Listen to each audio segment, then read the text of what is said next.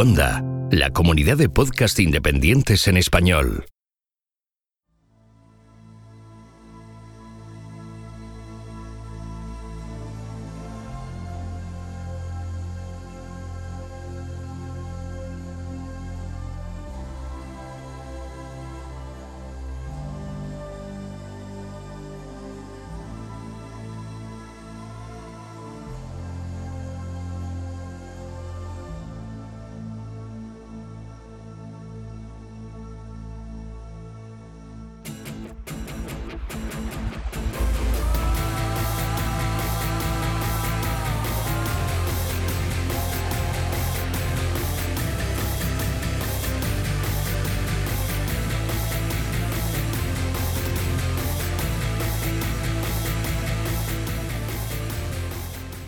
Esto es no es Esparta, pero casi. No es Irado, no es Beijing, no es Nankín y tampoco es Forcelandia. Pero de todos sitios vamos a hablar porque vamos a hablar de un héroe sino-japonés, taiwanés, en fin. Vamos a hablar de Koshinga, pirata militar, no sé cómo llamarlo. Para hablar de esto tenemos aquí a Tony, arroba Lord en Twitter. Tony, ¿qué es pirata militar? ¿Qué es? Es, un artista polifacético, por decirlo de alguna forma. Si fuera, fuera músico, actor o así, Koshinga coge muchas cosas eh, épicas. El pirata, eh, defensor de una dinastía en declive, eh, enemigo de los holandeses. Idealista. Hay, mucha, hay mucha chicha de este personaje muy poco conocido y que miraremos de darle un poco de visibilidad hoy. Una cosa que a mí me llama mucho la atención también es que siempre lo representan con bien vestido, o sea, con la o sea, con mm, bien bien, no en plan el pirata desarrapado ni nada de esto, no, no, no, no, no un cualquiera, sino como un líder importante, como si fuera casi casi el emperador, ¿no? al menos. O sea que mm, no estamos hablando de un cualquiera, estamos hablando de una persona bastante importante. Bueno, y tenemos aquí también a David, arroba David Nagan en Twitter. ¿Qué tal, David? Pues nada, aquí vengo cual soldado de la dinastía King a, admirar y a sufrir las iras de Koshinga. Sí, sí, eso es. Bueno, y la, dinastía Ming también. Eh, lo, lo, sufrí un ratito, pero bueno, ya sabes. Bueno, eh, ¿qué os parece si nos metemos a hablar de en qué redes sociales nos pueden encontrar? Bueno, pues nos pueden encontrar en Twitter, Facebook, Google Pinterest, Telegram, YouTube. Estamos en Instagram también y, pero bueno, en nuestra página web es istocast.com. Nuestro correo electrónico info En nuestra página web nos podéis dejar audios. En tuckbelly.com podéis haceros con nuestras camisetas. Y como es tradición, vamos a saludar a los que nos escuchen desde Taiwán o a los taiwaneses que nos escuchen desde donde sea, ¿no? no sé si serán muchos, pero bueno, sabemos que hay gente que nos escucha desde Japón. De hecho, uno de nuestros mecenas más importantes está allí en, Japón, pero en Taiwán, ¿habrá quien nos escuche desde Taiwán? ¿Lo considerarán separado de China? Qué curioso. Y ahora ya me ha picado la curiosidad. Em, bueno, pues eh, seguro que nos escuchan, alguien nos escuchará desde allí, pero seguro que nos escucha a través de la app de Istocast para Android. Que no lo hacen, que no tienen Android, que seguro que tienen Windows Phone o Apple, bueno, pues eh, nos escucharán a través de las apps de iVoox para ambas plataformas. Si queréis ayudarnos, pues muy fácil, nos dejáis comentarios tanto en iTunes como en iVoox. Y bueno, pues eh, respectivamente en uno nos dejáis 5 estrellas y me gustas y bueno pues ganaremos visibilidad y más gente pues podrá acceder a estos obvios que vosotros disfrutáis que todavía nos queréis apoyar más pues muy fácil. No podéis hacer mecenas si lo deseáis. Eh, pues eh, a través de patreon patreon.com o a través de la página de iVoox donde podéis hacer un mecenas con las suscripciones para fans. En ambos casos pues podréis acceder a un contenido extra al mes, bueno, pues eh, para premiar a esta gente que apoya que saquemos estos audios que estáis escuchando ahora mismo. Bueno, Tony, la verdad es que la intro podríamos decir, ya lo tratamos en el Listocast 131, ¿verdad? podríamos dejarlo, ¿no? Pero bueno, hay que irarlo un poquito y seguro que le quieres dar algún aspecto que siempre mm, queremos, vemos, oye, pues esto lo hubiera metido en este audio, etcétera, etcétera. Bueno, pues, eh, Tony, vamos a ver, ¿cuáles son los orígenes de este, de este señor? ¿Quién era su padre, su madre? En fin, todo tuyo. Para, hablar de, de Koshinga, bueno, de varios Koshinga, aunque en algunos sitios hablan de, él como Koxinja, de los matices de pronunciación, aunque su nombre con el, que, el nombre con el que fue con el que nació fue Yen Jengong, pues es el, es el hijo de por entonces eh, cuando nace el hombre más rico de China. Y ese hombre es, era Yen Jilong, eh, de él hablamos en el listo k 131 el de piratas. Y resumiendo mucho, él era un hombre que había nacido en una familia, podríamos decir clase media de la zona de Fujian, Fujian es la provincia china que, digamos, está delante de. bueno, tendría Taiwán enfrente. Y puedes hacer una línea recta entre los dos puntos. Obrevos tiene bastante importancia. Y Yen Jilong eh, tiene una infancia, va haciendo travesuras y como es el chico simpático que al final con su carisma y simpatía sirve a todas las broncas, pues va haciendo sus travesuras hasta el día que su padre lo encuentra en la cama con una de sus concubinas, el cual le causa un gran enfado y le obliga a irse hacia Macao. Macao por entonces, estamos hablando de, de principios del siglo XVII, era lo que los modernos llamarían un hub eh, cultural, un hub comercial, un nudo comercial donde se encontraban los, la cultura china, los chinos con los portugueses. Sería como, como Hong Kong también, ¿no? Sería un poco como Hong Kong también, ¿no? Pero más tarde, Hong Kong. Claro, Hong Kong es más tarde. Desde luego, sí. Pero, están enfrente uno del otro, ¿no? Mm. Sí, sí, sí, te lo confirmo. Eh, Macao está enfrente de, de Hong Kong. Ahora mismo se llamaba. Sí. Pero vamos, la, función, uno sería más tarde para los ingleses y el otro para los portugueses, hmm. pero mucho antes, claro. Están en la bahía del río este que desemboca, de, el que pasa por Cantón, ¿no? Creo que es el río Perlas. creo que se llamaba sí, así. Sí, creo que sí. Hmm. Es una zona comercial de muchísima tradición la cuestión es que Macao hacía las veces de nudo comercial entre China y Occidente porque China, eh, donde entonces mandaba la dinastía Ming, eh, había la prohibición de comerciar con el exterior. O sea, hubo otro, otro Zheng, por decirlo de alguna forma, que no es familia de Zheng Jilong, que es Zheng He, que es el famoso marino chino que lanza esas expediciones comerciales que llegan al, cuerno de África. Sí, que dicen que llegó a América y todas esas cosas, ¿no? Bueno, hay un había un podcast eh, americano, no me recuerdo ahora mismo el nombre, que, te lo rebatía bastante bien. hubo un libro que dio bastante que hablar sobre el tema, pero después te lo, te lo desmontaba. Además, por lo visto, el libro lo había cogido un.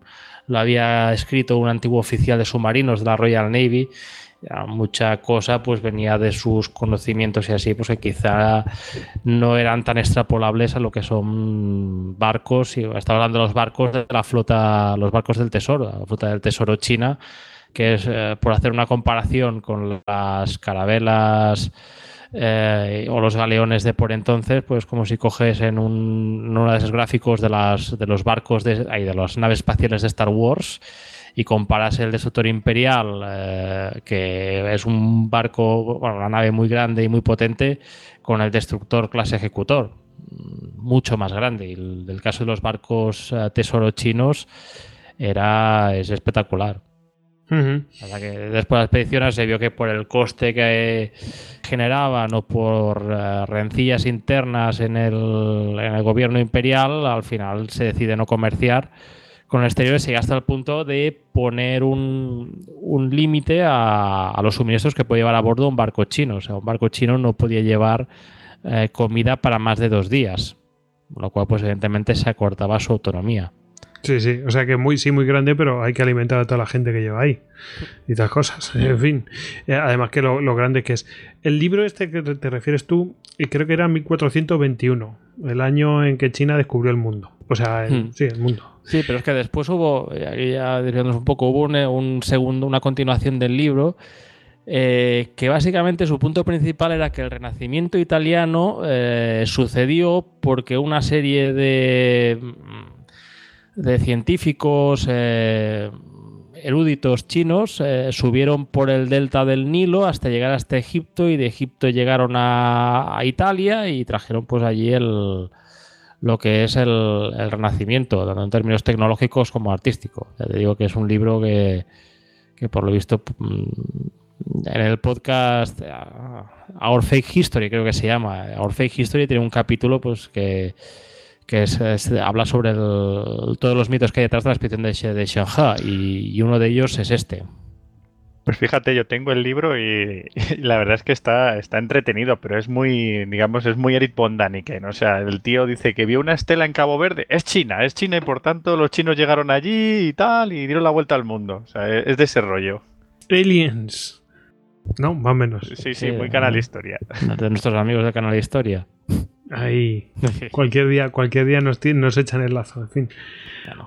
La cosa es que Jen Jilong, eh, desde allí en Macao, conoce a Li Dan, eh, lo llaman el, el, capitán China, y con él ya se embarca hacia, hacia Irado, que Irado era uno de los. Irado está en la provincia de Hiroshima y era también un pequeño enclave que el imperio japonés eh, permitía comerciar a, comerciantes occidentales. En este caso no eran portugueses, pues por lo visto, aparte de toda la parte comercial portuguesa, también había una cierta parte de misioneros eh, católicos que en su momento miraron de, de convertir a japoneses y causando bastantes problemas, ellos no tenían tanta presencia como sí que la tenían los holandeses y los ingleses. Y entonces eh, Jen Jilong se establece allí, bueno, está allí con Lidan, van allí eh, gestionando una red, podríamos, podríamos decir, comercial entre China, Japón y, entre comillas, a veces también con no tanto peso, pero también potencias occidentales. La cosa es que eh, mientras él está allí, eh, conoce a una, dentro del, del séquito de un samurái, del señor Matsura, hay una chica a la que le pone ojo, la señora Matsu, Tagawa Matsu, y bueno, por lo visto tiene una relación llegándose a casar. Sobre esta, sobre Tagawa Matsu también hay la leyenda que teóricamente se conocieron. Eh, la historia cuenta que ella, que Yen Long, lejos de la imagen que tenemos de la hora, eh, pues entonces era un sastre que por lo visto se había había cosido un dentro de su túnica un pequeño bolsillo con tres monedas de oro y, por lo visto mientras iba caminando iba hacia un sitio allí para beber eh, se dio cuenta que había perdido las monedas. Y evidentemente, pues eh, se puso a lamentar, a llorar por la pérdida y así. Por lo visto, pues Tagawa Matsu estaba ya mirando y le dijo algo así como: eh, ¿Por qué lloras por haber perdido tres monedas si tú podrías coger tres mil monedas, como conseguir tres mil monedas como el que eh, siega la hierba? Mm, deja de llorar y, ponte a ello. Y por lo visto, pues. y ponte a currar, colega se ponte a currar y bueno, pues cuando ocurrió ya fue alguien en la vida, pues eh, se acordó de ella y, se llegaron a, llegaron a desposarse. O sea, quedamos en que esta vez sí, eh, Koshinga era chino-japonés. Sí, en este caso. No como Confucio. en el caso de Koshinga lo tenemos claro, o sea, tenemos un padre chino, una madre japonesa y bueno, heredará cuestiones culturales de ambos mundos. Te decía, te, decía eso. Seguro que no has visto el vídeo, ¿eh? porque si no lo hubieras pillado de una de las modelos de estas ah, de, de, confusión. de confusión. Era un chino japonés. Has hecho ahí sumergir mis neuronas en el inconsciente a, profundidades avisales. En fin, sí, a mí me gustan todas las cosas así grotescas. Bueno, te he interrumpido, dale la cosa es que allí en Irado, eh, Genji Long se acerca sobre todo a la, misión inglesa, a los a la que sería, podríamos decir, la, no tengo claro si era bien bien entonces ya compañía de las Indias Orientales, o la, o la protocompañía que hubiera por entonces, que por lo visto la mandaba un señor, que era el señor Cox, que allí en los libros explican que el hombre tenía dos intereses, que era la jardinería y los peces de colores. Y si ahora, si en nuestro refranero hay una frase que ha caído en, bastante en desuso en estos últimos tiempos, que habla de que te engañen como un chino, pues yo supongo que en el Japón de entonces había la frase de que te engañen como un inglés. Porque por lo visto, como el señor Cox tenía mucho dinero que le traía la corporación británica y quería interés en invertirlo y conseguir rendimientos, pues eh, Jen Long y el capitán China, el señor Lidan, se dedicaron a mirar de sacarle hasta, hasta la última moneda, diciéndole, mirando de conseguirle sobornos, conforme que el emperador de China estaba a punto de morir y necesitaban los sobornos para conseguir que, que los sucesores les vieran con buenos ojos. Cuando Sí, pasaban que los mira, años- mira, aquí hay una gran oportunidad para ti. Esto es un. Esto, vamos, eso es, es increíble. Vamos, un timo de la estampita. Un timo de la estampita de la leche. O sea, eh, prometiéndole una cosa que no existe. Y ya posteriormente, pues cuando eh, pasaban los años y el emperador que estaba moribundo no se moría, eh, decían que al final que sí que iba aguantando, pero que abdicaría y que siguiera dando dinero. La cosa es que al final ya en Londres se acabó la paciencia, el señor Cox se volvió a Inglaterra con una buena colección de peces de colores, por lo visto. Y pasó, entonces ya Jen Gilon pasó a operar con los holandeses. Los holandeses también hay una buena relación. Para los holandeses van con menos, se, se dejan engañar menos. Es más, hasta intentan en su momento mirar de hacer una operación para tomar Macao, que es una- un fracaso, aunque la flota es muy superior en número a los portugueses que hay. Los portugueses que hay allí plantan cara. Y resulta que hay unos jesuitas, hay unos misioneros, creo recordar que eran, no recuerdo si eran franciscanos o jesuitas.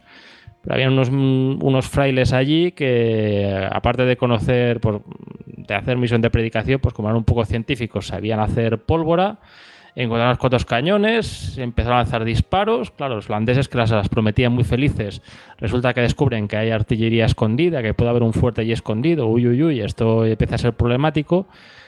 Y acaban retirándose con bastantes bajas.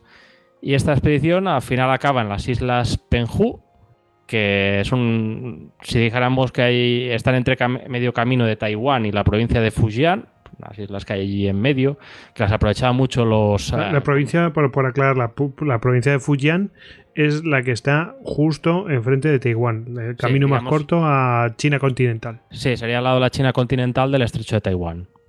Eso para es. hacerlo más, más claro. Claro, la isla Penhu era un, un hervido, bueno, un- podemos decir que era un punto comercial bastante importante, porque claro, por la norma esa de los dos días de suministros. Por lo visto, evidentemente, pues muchas veces los funcionarios chinos miraban al otro lado, porque claro, había muchas flotas de pesca que salían de Fujian con muchos fardos de seda, pero ninguna red, lo cual debería llevar un poco a sospecha. Entonces se proveían allí en Penhu, de Penhu a Taiwán, y de Taiwán pues ya podían ir a Girado o hasta incluso bueno, Manila, Batavia, todos los diferentes puertos que había en el Pacífico por entonces. La cuestión es que van los- la compañía de las Indias holandesas, mira de ir allí a Penhu, eh, tienen una crisis diplomática con el, con el gobierno imperial chino, que los quiere echar a toda costa, y al final, como Taiwán hay cierta presencia de la compañía del capitán China, eh, y Jen Jilong hace un poco de intermediación y así, al final acabarán asentándose allí en, en Taiwán y, y instalando un puesto comercial allí. La cuestión es que al final, bueno, eh, hacia 1624 ya es cuando nace Yen Chenggong, el, el hijo, nuestro futuro Koshinga, que es el mismo año que casualmente los holandeses están construyendo en Taiwán el castillo de Zelandia. Ahí está este cierta, esta curiosidad. Entonces, bueno, O sea, que, que estaban ca- casi predestinados. Podríamos, si creyéramos en la similitud, eh, bueno, en estas, eh, en esta predestinación, sí, podríamos considerar que estaba, daba todos los indicios que había cierta predestinación. Y bueno, Jen Jilong, bueno, hemos obviado en esta, en esta charla el conflicto que tuvo con los holandeses, que llevó a la batalla de Leolulo, que está más explicado ahí en el Istocas 131, pues siguió con su red, eh, podríamos decirlo, comercial, aunque ya sabemos que si a un mercante le llenas de cañones, pues tienes un buen barco pirata para poder ir haciendo negocio, y se vuelve para China. Porque allí eh, resulta que hay una de las. eh, una familia. Bueno, dentro de la familia de, de Lidan, del jefe de su organización, hay una chica soltera en edad de merecer y al final la casan con él, de forma pues que ya Jen Jilong ya pone un pie dentro de la organización del IDAN y prácticamente acaba heredándola. Y siendo, pues como ya explicamos en ese Istocas, el hombre más rico de China, eh, posiblemente también del mundo, un hombre pues que era más rico que tenía más riqueza él solo que muchos estados europeos, la cantidad de dinero que tenía. Y que en principio. El de, el de la lista Forbes, del, del Istocas 131. Dijiste, ahora mismo estaría en la lista Forbes. Sí. Pero bueno, estaría en la lista Forbes, pero no en una lista de buenos padres, pero por lo visto, no eh, cuando nació Koshinga no estuvo. Por lo visto, él nació. Su mujer, bueno, su madre tuvo sueños de una ballena y así, que posteriormente Yen Chengong lo aso- asociaría como su animal de la suerte. Y bueno, él nace en y crece inicialmente pues, con su madre y la familia materna. Por lo visto dentro de la familia materna había cierto componente militar porque entre ellos había Nashigarus, o sea, estos soldados a pie de los ejércitos samuráis. Entonces, bueno, las fuentes de la época creen que se le educa en la cultura guerrera japonesa y para ser un personaje de origen aunque sea medio chino, es muy recordado allí en Hirado. Por lo visto hay festivales y festejos bastante importantes allí. Se le educa en letras y artes marciales y en este último extremo pues cuenta con la ayuda del maestro Hanabusa, que le educa tanto en el combate cuerpo a cuerpo como el combate con la espada. Y es así, es así hasta los siete años, que es cuando su padre se acuerda de él y le llama para que vaya a China. O sea, él vivirá en una familia rica, lo que le garantiza una muy buena educación, deja la, la casa materna para ir a la mansión paterna, allí en la isla de Fujian. Y empieza, eh, como dicen allí en, el, en el- la página web que os pasé, la de Badass of the Week, empieza a hacer un poco el, el Michael Corleone. Empiezan a educarlo para que sea un, un importante cargo dentro de la, de la estructura imperial china. A los 11 años ya domina uno de los clásicos más complicados de la literatura china, que son los anales del periodo de primavera y otoño, que es un clásico donde se elogia el honor, la lealtad y el valor. Son unos valores muy parecidos a los de los samuráis japoneses. Es una persona que lee los clásicos sin dificultad, ya a bastante edad temprana, y aprueba los primeros exámenes de oposiciones, bueno, las oposiciones chinas para mirar de alcanzar cargos dentro de la estructura funcionarial, con 14 años. Por lo visto hay evidencias que su padre intentó mediar con sobornos y así, pero por lo visto el chico se lo sacó él solo, no tuvo que recurrir a, a esto. Una vez hecho O sea, esto, que te- es- era un tío que tenía la cabecita bien. eh, vemos que el tipo no era ningún zote. Se le ve centrado, sí. Sí, era un. Podríamos decir que, que para la época era, apa- aparte de tener cabeza y un buen patrimonio, podemos decir que era un buen partido.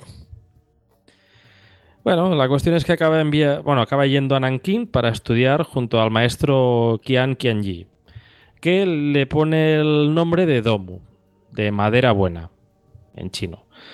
Que viene por un dicho confuciano que dice que para que la, educación es como el grabar o el tallar, que si quieres conseguir una buena talla has de tener buena madera. En cambio, pues con mala madera, por más que pongas, por más que quieras educar, no conseguirás ningún resultado. Se cree que venía de aquí, también debía ayudar bastante el hecho pues que era un físicamente estaba bastante fuerte y bastante alto para para lo que era un chino medio de la época. Y aquí tenemos a alguien que pudo ser, tenía talento para poder haber pasado como un erudito confuciano, una persona estudiosa, pero la vida le tenía deparado otro camino porque se llega al año 1644 y con ello vamos a... empieza el drama de la, caída de los Ming. Cambian las cosas, sí, señor. Eh, bueno, hay que decir también que los Ming parece que fueran chinos, por lo que vamos a contar ahora, parece que fueran chinos de toda la vida, pero también habían sido una tribu que había bajado y había tomado China y bueno, pues ahora les va a pasar un poco igual, ¿verdad, Tony? Yo creía que hacían jarrones, ¿eh? Sí, sí, aparte de los jarrones. sí, sí, aparte de los jarrones, pero es continuo, ¿eh? O sea, esto es, primero están los mil, luego los, los, los chin, luego así van pasando, ¿no? En fin. Eh, Un poco siempre como pasa en Europa, norte. ¿no? O sea, van, van pues, dinastías que van tomando el poder. Lo que pasa es que China, al estar unificada como un gran ente, pues al final el, el poder que se toma es enorme. O sea, se toma el poder de un imperio gigantesco. Ya, como decimos, todo en China es, es a lo grande. Oye, ¿sabes No, una cosa cosa que me dijeron que, que me dijeron en Wyoming? Me dijeron que no tiene nada que ver, ¿eh? pero hablando de cosas a lo grande, me dijeron, bueno, nos comentaban, no, Eh, es que de- estaban ahí hablando en Texas, las vacas son más grandes, no sé qué, las, las serpientes son más grandes. Sí, era, era todo, en Texas es todo más grande, como a lo bestia, ¿no? La, la- serpiente de cascabel, hay un tipo de serpiente cascabel de Texas que es todo más grande. Pues en China pasa lo mismo, a lo bestia. Estamos en el año 1644. Para hacer un símil, para ponernos en referencia respecto a la historia europea, pues ya estamos en los últimos años de la Guerra de los 30 años, que tenía que acabar en 1648, dentro que quedarían cuatro años de guerra. Y es un momento que estamos experimentando un fenómeno muy curioso. Estamos en un momento de cambio climático. Y es una época de mucho frío, unos inviernos muy fríos que generan muy malas cosechas y que evidentemente pues con estas malas cosechas se generan grandes hambrunas y en ¿Qué año China- era? Dime. ¿Qué año era? 1644. La, pe- 1644. la pequeña de hielo. Sí. Mm. Sí, sí, sí. Estamos en un momento que ve- veremos que los avatares climáticos llevan a, a- a cambios dinásticos. Bueno, normal, ¿no? Cuando se sustentan en cosas tan débiles como mm, en plan eh, economía de subsistencia, comida para que no haya hambrunas y chimpún, pues a, a poco, bueno, si está en el siglo XIX a la mínima ocurrían esas cosas, con, no va a ocurrir en el siglo XVII, ¿no? Sí.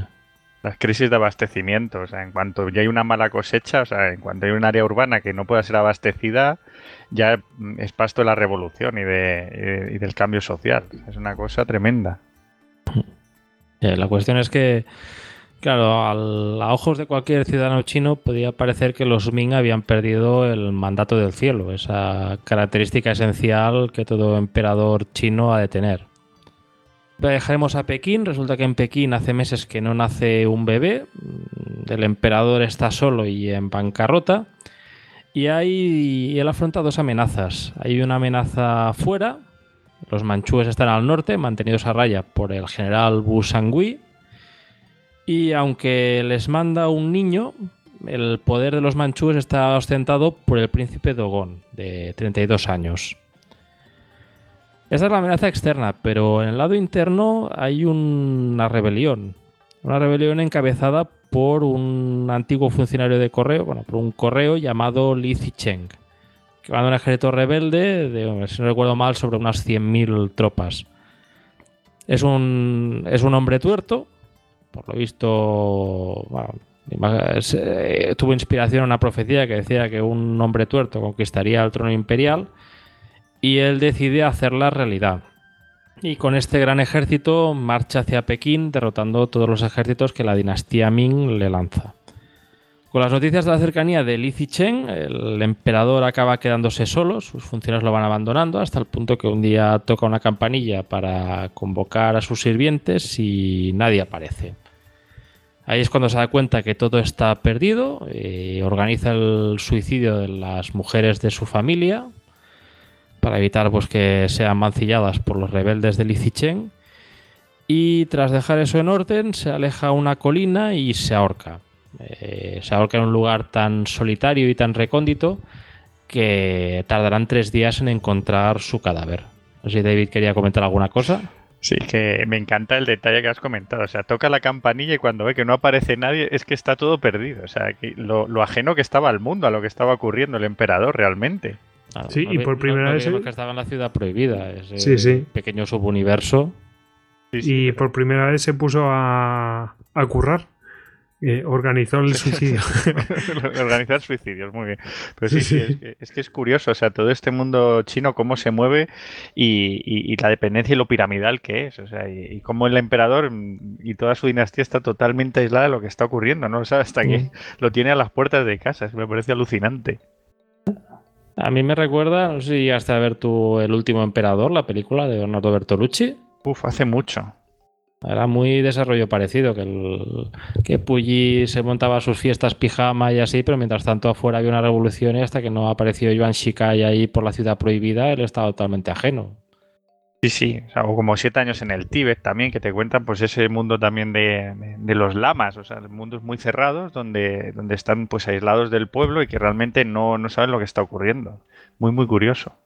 Bueno, con, los lags de comunicaciones, a veces, no olvidemos que en esa época no había Twitter ni redes sociales, nada, y, y eso quieras que no, pues te complicaba mucho la, el, control, la gestión del tiempo en según que Hemos perdido una batalla y llegaba de funcionario en funcionario a ver quién se come el marrón de decírselo, hasta que ya no hay funcionarios y cuando toca la campanilla no viene ninguno. Bueno, ya sabemos, cuando toquemos la campanilla no venga nadie. Mala suerte. Mala un suicidio. Como decía la, chica china de esa película de Statham, mal negocio. la cuestión es que Li Chen ataca a Pekín y al final consigue tomarla. Al entrar en la ciudad entrará por la puerta de la gracia del cielo y al, entrar decide hacer una, una, bravuconada, que es eh, sacar su arco y apuntar al carácter chino de cielo grabado en la puerta con la idea de, mirar, de demostrar eh, que tiene la gracia del cielo de su lado. Lo que pasa es que apunta, y supongo que quizá el hecho de ser tuerto no le ayudó mucho porque falló, lo cual ya se apuntó como un mal presagio. Y claro, esto es lo que está pasando en Pekín, pero hemos comentado antes, al norte había un ejército mandado por Busangui, se encuentra Busangui que tiene que tomar una decisión, o unirse a Chen o combatirle, o él por su lado, o dejar pasar a los manchúes y unirse, y unirse a ellos. Y digamos que Li Chen le ayuda bastante porque a Busangui le llega una nota de Pekín conforme que una concubina que tiene allí, que por lo visto le tiene mucho cariño y hay un cierto vínculo afectuoso, resulta que el propio Li Chen la ha violado. Con lo cual, pues por el amor de una mujer, eh, Wu Sangui abre las puertas, bueno, deja paso libre a los manchúes, se une a ellos para poder reprimir la, rebelión de, de Li Chen. Entonces, bueno. Y claro, eso ya no me digan más. Viene todo lo demás, lo demás seguido. Eso suena un guadalete de toda la vida. Sí, esto parece o sea, yo lo, veía y parecía un poco Juego de Tronos, ¿no? De repente, pues bueno, la, mujer a la que quiere el general ha sido violada y dice, pues al diablo, me uno al enemigo y, que paguen. Sí, sí, sí, sí. Y bueno, voy a utilizar a esto, pero estos al final se quedan aquí. en fin, sí, sí. la cuestión es que esto nos deja una pregunta. En plan, ¿los Ming están perdidos? No lo tienen todo perdido. O sea, han perdido la capital del norte, de Pekín, pero aún dominan la capital del sur, que es Nankín. Allí está el emperador Longbu, que cuenta con el apoyo de Yen Jilong. Pasa que, bueno, Yen Jilong empieza a dudar que la opción de los Ming sea la ganadora y empieza ya a abrir ciertas puertas a los Ming, a los Qing, perdón aunque parece escrito como King, eh, al final he escuchado otros podcasts así y pronuncian como Ching. Además, si no recuerdo mal, hasta en los comentarios del de Piratas alguien lo mencionaba. Lo cual, pues bueno, vamos a hacer esta pequeña enmienda. Sí, sí, Ching. Bueno, como comentamos, Nankin acabará cayendo, con lo que Longbu irá a Fuzhou, donde allí por fin se encontrará con Yen Chenggong, con, que es el futuro Koshinga. Allí Longbu, que antes había sido príncipe de Tang, tenía por entonces unos 40 años y por lo visto cuando se conocen hay, hay buenas vibraciones, hay buena onda. Se ve que Longbu llega a decirle que ojalá tuviera una hija para casarla con él y por lo visto hay tan buen rollo que al final hasta lo adopta y le da el nombre de apellido imperial o portador del apellido imperial, que será el nombre con el que se le conocerá en Occidente, una deformación de ese nombre. Koshinga al final es esto, el portador del apellido imperial.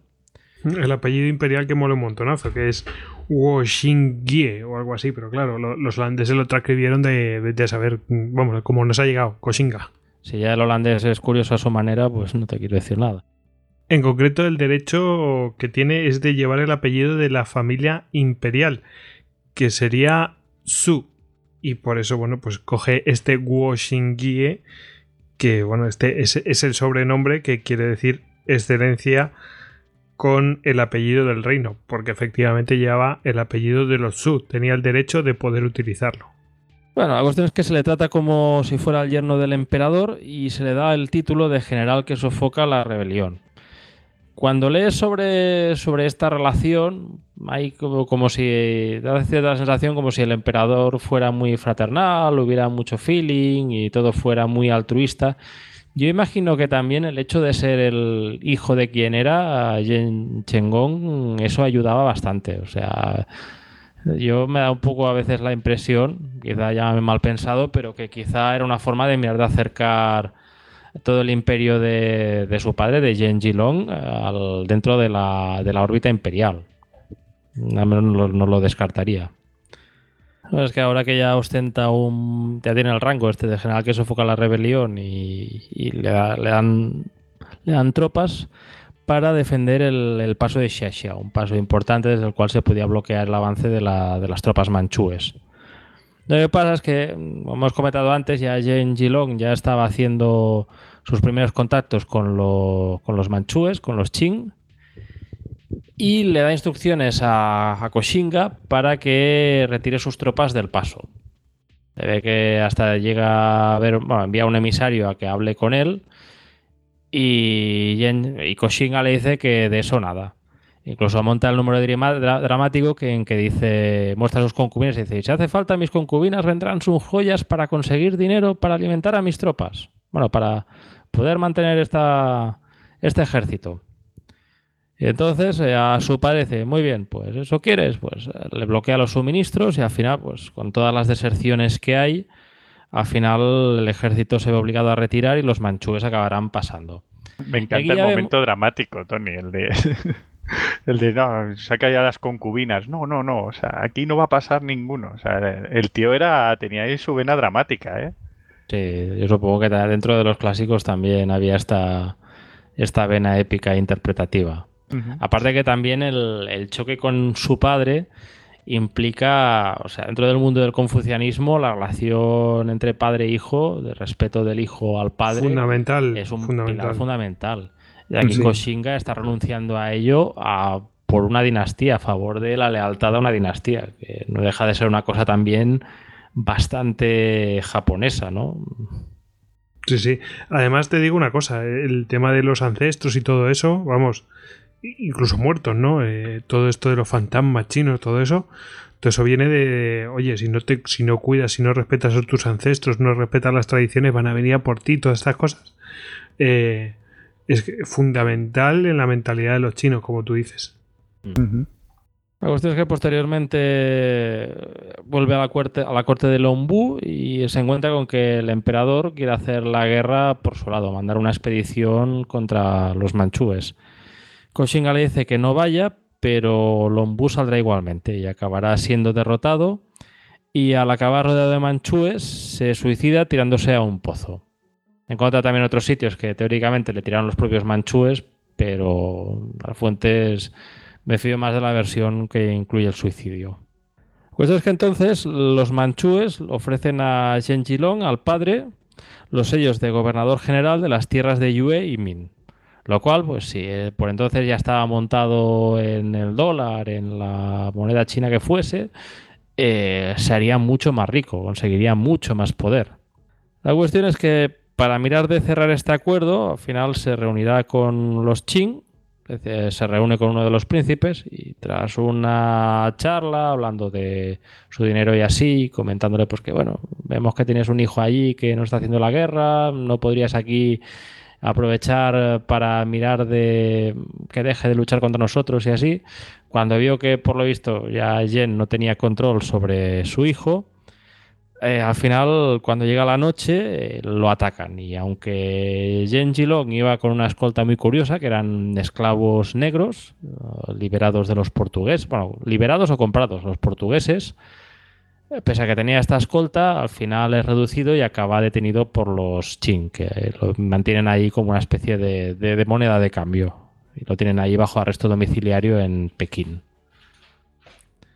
Lógico, ya lo, lo, estaban utilizando. Es decir, bueno, sí, yo te voy a poner aquí. Bueno, también te tienes que fiar. Es decir, hasta, eh, has estado combatiéndome. Mm, Te voy a ofrecer el que trabajes para mí. Bien, ¿te lo puedes creer o, o no? ¿No? Mm. Ok. Es una oferta razonable, ¿no? Eh, allí el padre de Kosinga, pues, se lo cree. Eh, pero claro, si su hijo está de esa manera, mm, era una jugada bastante probable que lo cogieran y capturaran y lo extorsionaran, ¿no? Para que a ver si deja de hacernos la guerra que tenemos aquí a tu padre. Sí, también yo supongo que miraron, por usar un, un término económico, los Qing miraron de hacer una OPA hostil sobre el emporio económico de la, del clan Yen. Exactamente. Y bueno, dentro de las acciones de esta OPA hostil hay un ataque por parte de los manchús a la ciudad de Quanzhou, que es la ciudad donde nació y creció Yen Jilong, y donde estaba también eh, la señora Tagawa, la madre de Koshinga, que cuando llegan las tropas manchúes eh, es violada, como era costumbre en las ciudades tomadas por entonces. Pues parece que a la conquista de los Qing eh, fuera allí llegar a las ciudades, decir que somos emperadores y seguir adelante, pero bueno, no, todas las, la mayoría de ciudades fueran atacadas, saqueadas, mm, evidentemente muy complicado. A ver, eran bárbaros del norte. Sí, y Que vivían en las estepas. A eso se dedicaban. era una vida muy dura la de allá arriba. La cuestión es que la madre de Koshinga es violada y acabará suicidándose, ahorcándose en un árbol. Y Koshinga acabará recuperando su cadáver, le hará una limpieza ritual antes de enterrarla para dejarla privada de cualquier indicio de suciedad manchú. Y ahí es cuando llega el momento de inflexión entre la vida de Yen Chengong. O sea, los grandes personajes históricos, pues hay momentos en que Julio César eh, ve una estatua de Alejandro Magno y él, que por entonces ha sido una persona bastante disoluta, decide ponerse manos a la obra y aspirar a la grandeza. O yendo más cerca, cuando Wellington, ese aristócrata inglés de origen irlandés que le gusta tanto tocar el violín, pues decide quemarlo para consagrarse al arte de la guerra. Y en el caso de Koshinga, eh, llegará un momento en que viajará a un templo confuciano. Eh, allí se quitará sus ropajes de erudito, de estudioso, y los quemará. Y tras arrodillarse cuatro veces ante el altar de Confucio, declarará: Hasta ahora en mi vida fui un estudiante confuciano, pero ahora soy un funcionario huérfano. Hoy respetuosamente renuncio a mis ropas de estudioso. Pido que los sabios bendigan esta decisión. Y ya es cuando podríamos decir que el erudito deja paso al, al general o al guerrero. Sí, sí, totalmente. Eh, a, a partir de ahora, guerra sin cuartel, prácticamente. Eh, Sí. Podríamos decirlo así. Ha desplegado la bandera negra. Hombre, las afrentas han sido no pocas. Ah, Su madre violada y, y- y asesinada, ¿no? bueno, y- Se suicida, pero sí. Bueno, se suicida, le provocan el suicidio, lo- la suicidan. Eh, y su padre mm, capturado, y malas perspectivas también, ¿no? Porque el fin va a ser muy similar. Y, y ya dice, bueno, pues hasta aquí, ¿no? Bueno, el padre, aunque no lo traga y le ha intentado hacer bastantes trastadas, pero bueno, imagino que cuando tienes una idea en la cabeza, pues te empeñas para que cualquier indicio te lleve hacia la dirección que tú quieres. Entonces Koshinga, que por entonces tenía unas poquillas tropas, inicia una guerra de hostigamiento, dando golpes de mano y haciendo emboscadas y, trampas y estratagemas. Y durante dos años luchará contra tanto contra los manchúes como contra bandidos locales, consiguiendo fuerza y consiguiendo cierto ascendente. Y tras dos años de esta lucha decide ya tomar, retomar su herencia, lo que él cree que, que le pertenece. Y es que, bueno, no olvidemos que tenemos el imperio comercial de Yen Jilong, de su padre, que está basado en las islas gemelas de Xianmen y Jinmen, que están allí eh, prácticamente frente al litoral de Fujian, a muy pocas, a muy pocas millas. Todas estas islas estaban en manos de sus tíos, de los hermanos de su padre, que por lo visto mm, no acaban de gestionar muy bien este, este imperio comercial barra pirático e incluso ya empiezan a mostrar cierta hostilidad entre ellos. Ya eh, tenía hacía falta una mano firme que pusiera orden allí. Y entonces en 1150 ya es cuando Koshinga viaja en un bote hasta Xiamen Y cuenta la historia que llegó en plenas fiestas de otoño, las fiestas en que se bebía mucho y se hacían muchos festejos. Y por lo visto, el tío que mandaba allí, que era Jen Lian, acabó tan borracho y dormido que de repente se despertó y se encontró que Koshinga ya le había tomado toda la ciudad. De hecho, Koshinga se encuentra soldados, al despertarse se encuentra soldados suyos que le llevan ante él.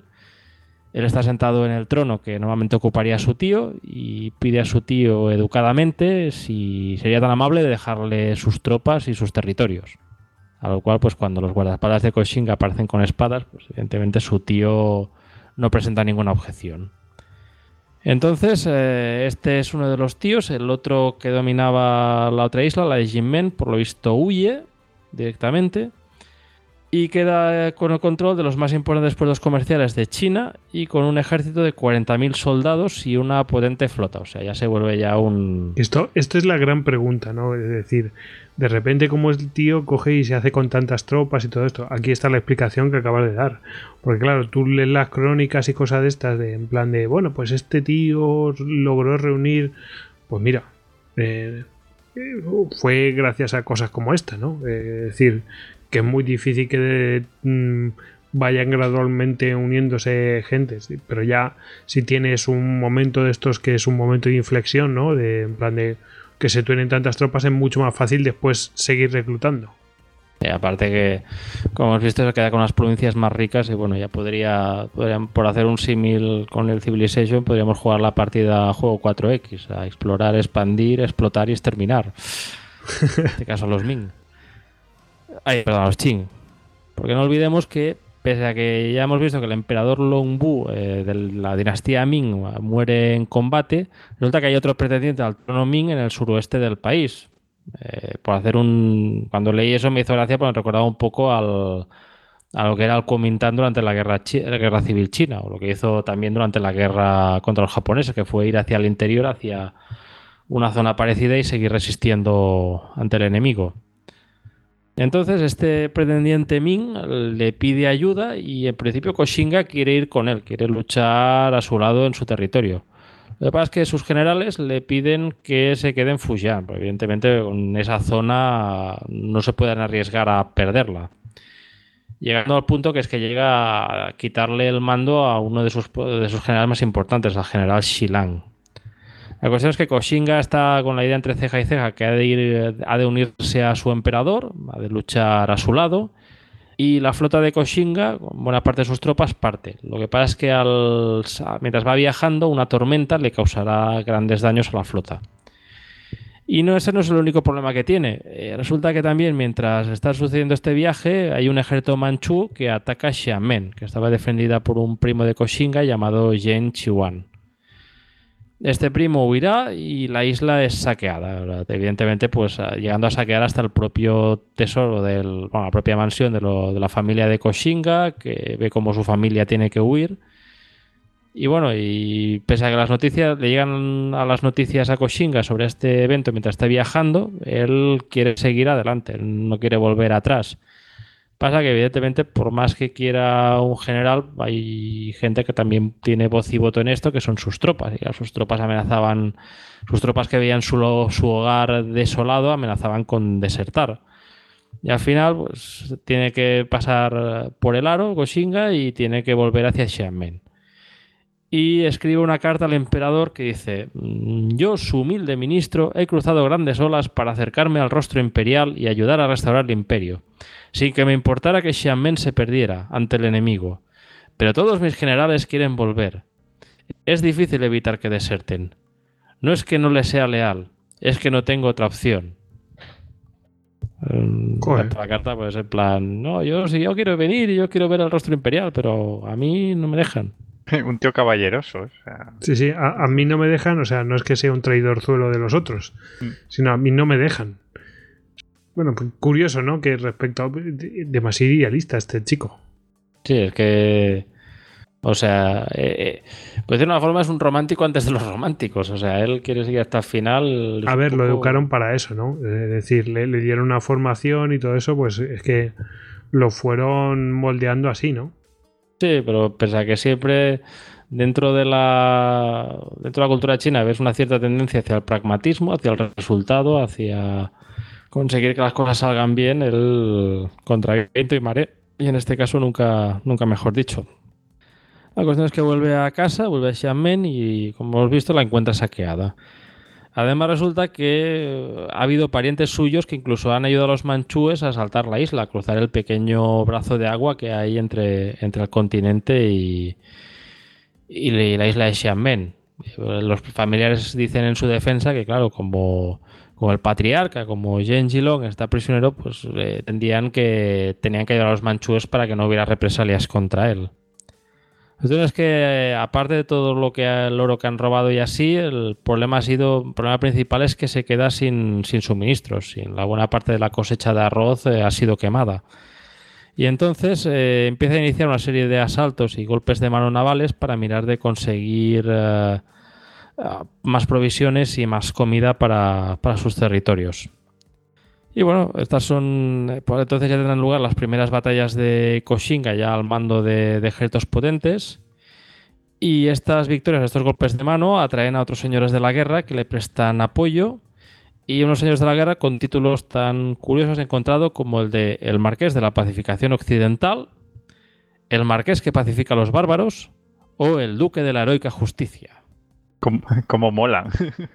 Sí, esto para tarjeta de presentación. Sí, la verdad es que dice Marqués de, yo qué sé. De los pacificadores de, Griñón, los bárbaros del norte. De Griñón, es una, eso es un mojón, macho, Marqués de Griñón. Marqués de los pacificadores. Cosas así, eso mola, tío. Sí, no, tenían cierta gracia a la hora de, dar títulos en China.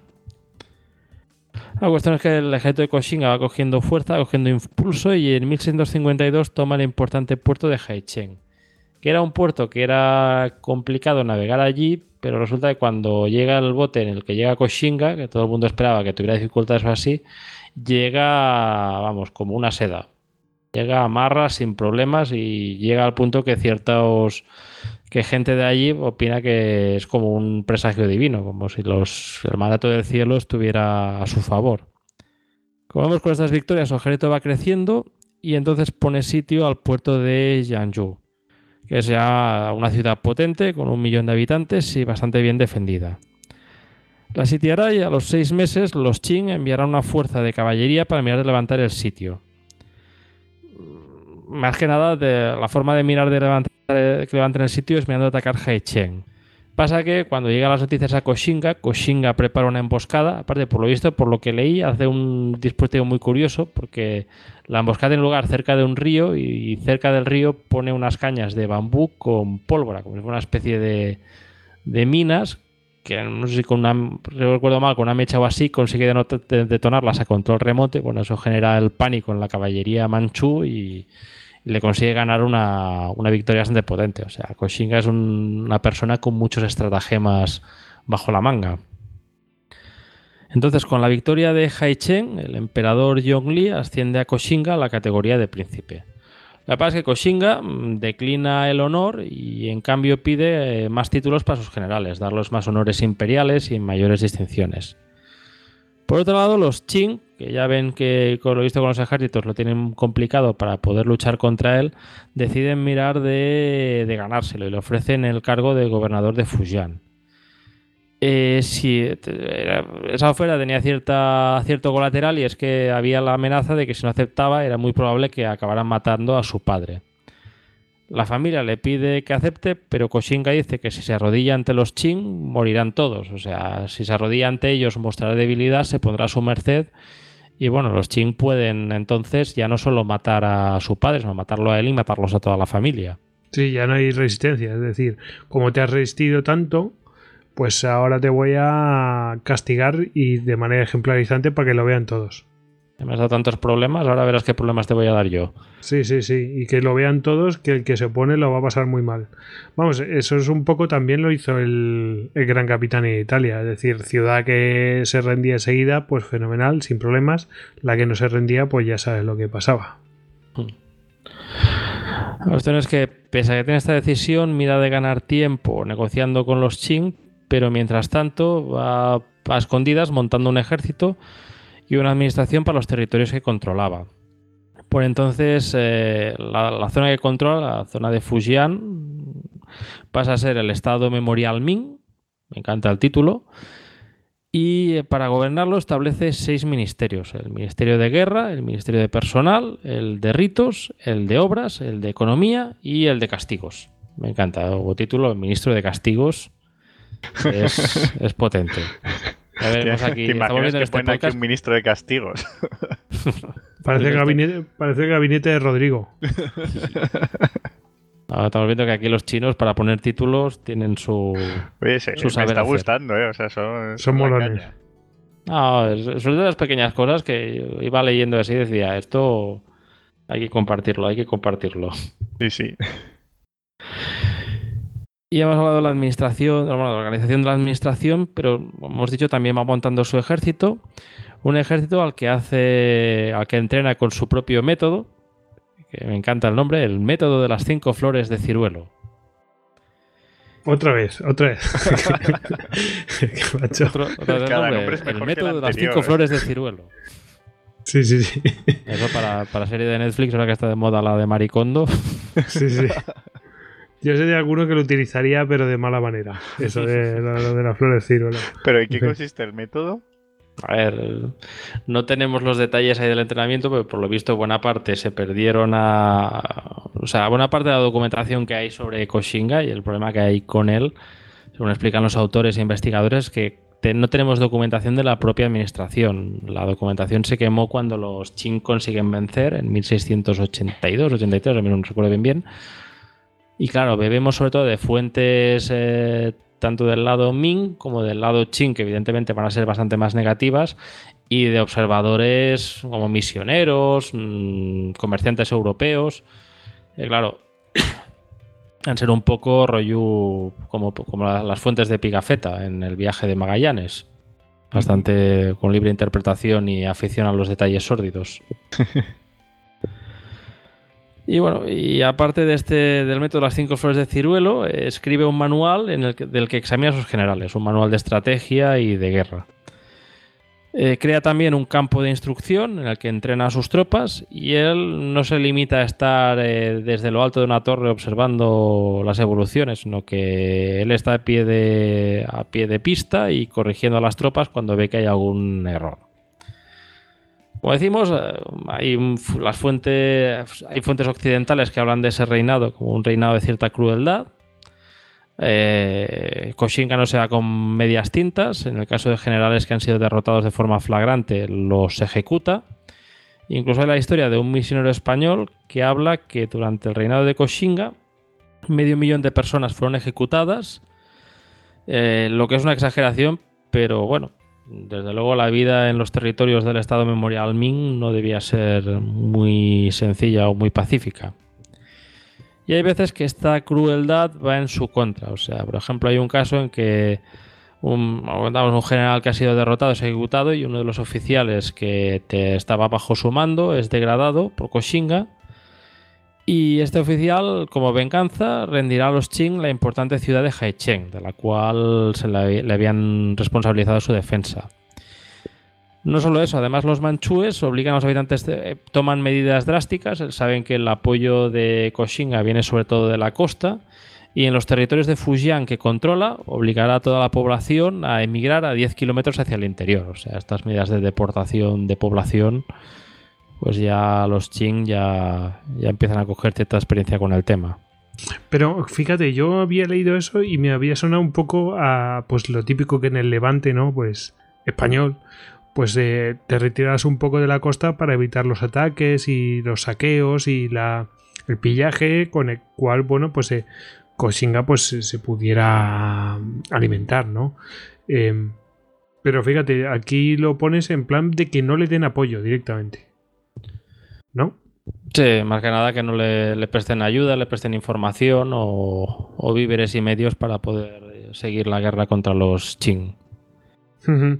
Y es que, eh, vamos, eh, me- a mí me ha parecido alucinante que se que tanto territorio pues se sea, pero a lo bestia, como, como, como cuánta gente has dicho, no sé si has dicho una cantidad, pero mm, me parece una barbaridad, ¿no? Bueno, ya ha tocado lo del medio millón de ejecutados, no tenemos las cifras de. Bueno, no he sabido encontrar cifras de población por entonces, pero bueno, joder, medio millón de, de muertos para esa época es una. Es lo que digo, o sea, da la impresión de que es una fuente un poco amarillista. Fíjate, eh, tengo aquí que desde Shandong hasta Guangdong. O sea que todo una franja enorme, macho. La verdad es que como tuvo que ser el tema para que este, para que esta gente eh, tomara medidas tan drásticas, ¿no? Y que la privas de una población aficionada, bueno, o sea, que, que tienen su medio de subsistencia la pesca mm, y la estás desplazando al interior porque, bueno, que tendrá que aprender a cultivar arroz para no morirse de hambre. Sí, sí. A lo mejor no saben hacer otra cosa. O- lo han ido haciendo de generación en generación y ahora ponlos ahí a los arrozales. Eso es. Pues estaba viendo que es una región bastante montañosa, ¿eh? O sea, te- tenía que ser bastante difícil. El, Claro, por eso hay- la, la población se concentraba en la costa. Claro, de ahí también las dificultades de acceso de los de los Qing, porque claro, dice, bueno, pues toma la capital Beijing, que por cierto, no, esto no lo hemos mencionado, pero Beijing está, o sea, Beijing, Pekín, está situada en el norte, es decir, la, la antigua capital había sido Nankín, pero eh, Pekín la sitúan al norte para mm, tener una respuesta rápida ante las eh, invasiones bárbaras que eran periódicas, ¿no? Eh, es decir, se toman ciertas medidas, se trasladan la capital a un sitio, la muralla, etcétera, etcétera. O sea, todo con un mismo sentido, porque es que era muy periódico todo esto.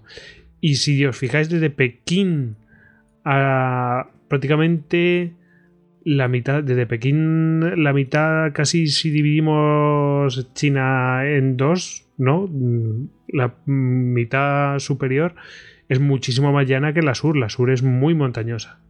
Vamos, que eso lo podéis ver fácilmente con el.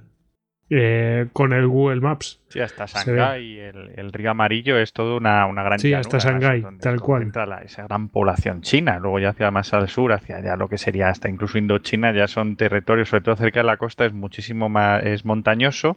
Y hacia el interior, pues están las grandes montañas, estepas y, y esas grandes mesetas como las del Tíbet. O sea, es una geografía bastante difícil la del sur de. China. Y a mí me parece bastante interesante que se haya colocado. Si, si fijas dónde está la antigua capital, Nankín, y ves dónde está Shanghái, están justo eh, en el límite sur de esa llanura, bueno, entre comillas, ¿no? De esa llanura comparado con lo que es el sur, eh, que al norte está Pekín, es decir, en el borde norte está Pekín, es decir, que siempre está en, en un lugar, bueno, pues eh, como de comunicación, ¿no? Comunico la llanura con la parte sur que es más montañosa, ¿no? Es bastante interesante. Ya, Bueno, seguimos. cuando tienes que controlar extensiones tan grandes, la logística y las comunicaciones juegan un rol importante, desde luego. Sí, sí. Bueno, la cuestión es que mientras todas estas medidas tienen lugar, el- los ejércitos de Koshinga siguen en campaña y resulta que cuando están lejos hay un ejército manchú que amenaza con atacar Xiamen. Entonces, eh, Koshinga ordenará su evacuación, a lo cual algunos oficiales se niegan, quieren seguir luchando. Y Koshinga, para justificar esa evacuación de Xiamen, se justifica en el, en el estratagema que hizo el gran Zhuge Liang, uno de los personajes legendarios del, del romance de los tres reinos, que es el estratagema del, del fuerte vacío. No sé si os sonará. ¿Qué va? No, no, no me suena La nada. cuestión es que cuenta la historia que eh, hay un momento que Zhuge Liang se encuentra en la está en la base de suministro del ejército, si no recuerdo, creo recordar que no recuerdo si era Liu Bei, no me acuerdo al señor que servía en ese momento. La cuestión es que llega un ejército enemigo bastante potente y que desde luego, pues con las pocas fuerzas que tiene Zhuge Liang, lo podrían, lo podrían eliminar tranquilamente y sin problemas. Entonces, para mirar de, de contrarrestar esta, este problema, Zhuge Liang juega el farol. Y es que el fuerte donde está lo deja con las puertas abiertas, eh, pone a los soldados vestidos de civiles como si no hubieran tropas allí. Aunque las pocas tropas que pueden haber mm, no tenían nada que hacer ante el ejército enemigo que viene, pero los viste igualmente de civiles para que se quedara el fuerte totalmente vacío. Y Zhuge Liang se queda en la puerta del fuerte eh, tocando el, instrumento musical chino de, con esa mesa de cuerdas llena de cuerdas que se van pinzando y va haciendo ruido, haciendo sonidos musicales y así. Y claro, llega el ejército enemigo, grandes hordas de caballería y se encuentra porque un fuerte con la puerta abierta y Zhuge Liang, que está tranquilísimo, pese a que yo imagino que debía estar con los nervios mm, porque está tranquilamente tocando música a la puerta. Y claro, si Zhuge Liang está en la puerta de, la fuerte tocando música, en vez de preparar cualquier cosa, uy, uy, uy, esto tiene que ser una trampa. Vámonos, vámonos, que no nos metan aquí en una emboscada. Y así es como Zhuge Liang pues, consigue salvar esa batalla. Ah, me parece jugadas de farol espectacular. Es el farol de los faroles, o sea. Sí, pues se saca con el instrumento de música, en plan, eh, y no, y no un arpa, ni una guitarra, ni nada, sino algo que con una mesa, o sea, en plan de, mirad lo sobrado que estoy. además, por lo visto, acompañaban dos, dos chavales, dos pajes, me parece, está el hombre con los dos pajes ahí tocando su musiquita ahí en la puerta, pues claro, evidentemente, pues lo, ves y dices, mm, algo trama. Mejor vámonos. Mejor sí, sí, esto claramente es una trampa. It's a trap. sí, sí, sí explican las fuentes de la época que, claro, una cosa era la tranquilidad con la que Zhuge Liang debía estar tocando ese instrumento y con esa sangre fría y la vehemencia con la que Koshinga mira a defender su punto. Pero por lo visto, Koshinga, bueno, lo iremos viendo, pero Koshinga es muy visceral, es muy de prontos. La cuestión es que, bueno, al final la incursión manchú eh, no tiene lugar porque la flota de Koshinga consigue salvar esta bola de partido nos encontramos con que Koshinga decide ponerse en acción, ponerse en mancha y tiene un plan y es atacar Nankín, la capital del sur. Entonces, eh, durante un tiempo se dedica a reforzar su flota y crea una fuerza especial, una fuerza de soldados vestidos con, con mallas de metal de cabeza a las rodillas, a los que las fuentes chinas los llaman los hombres de hierro, pero Koshinga los bautizó como la Guardia del Tigre. Hay algún autor que ve con una especie de similitud a estos guerreros eh, con armaduras de metal y así, como si con máscaras eh, un poco rollo samurai, como si fuera alguna cosa de, la herencia japonesa de Yen Chenggong, pero bueno, yo pondría un poco, tampoco lo he visto muy exagerado, muy elaborado como para no darle más que una mención casual. Entonces, en junio de 1658, o sea, ya estamos hablando de 14 años después de, la caída de los Ming, Koshinga sale con 500 juncos, bueno, una flota de aproximadamente 500 juncos, 160.000 soldados de infantería, 5.000 de caballería y 8.000 guardias del Tigre. Eso según las fuentes más eh, infladas, aunque bueno, se estima que como mínimo habían 150.000 soldados. La cuestión es que la flota sale en marcha, pero al llegar a la boca del Yangtze sufren un tifón que causa graves daños y ante las bajas mm, Koshinga no tiene otro remedio que retirarse. Pero Koshinga cuando tiene una cosa entre ceja y ceja mm, decide tirarlo adelante y el año siguiente, en 1659, decide lanzarse de nuevo al ataque de Nankín, esta vez con más suerte. Primero consiguen tomar la ciudadela de Guazhou en el interior y luego la fortaleza de Zhejiang. Pasa que en vez de seguir avanzando hacia Nanking y poder mirar de dar un golpe de mano y tomarla, decide hacer una demostración de fuerza de sus tropas y celebrar la victoria allí en Zhejiang. Lo que pasa es que, claro, eso hace que pierda un tiempo imprescindible, que es un tiempo que además en Nanking aprovechan para reforzar. Él, mientras tanto, había enviado una avanzadilla para dar un golpe de mano, pero claro, esa avanzadilla no era, no era suficiente para poder tomar la ciudad.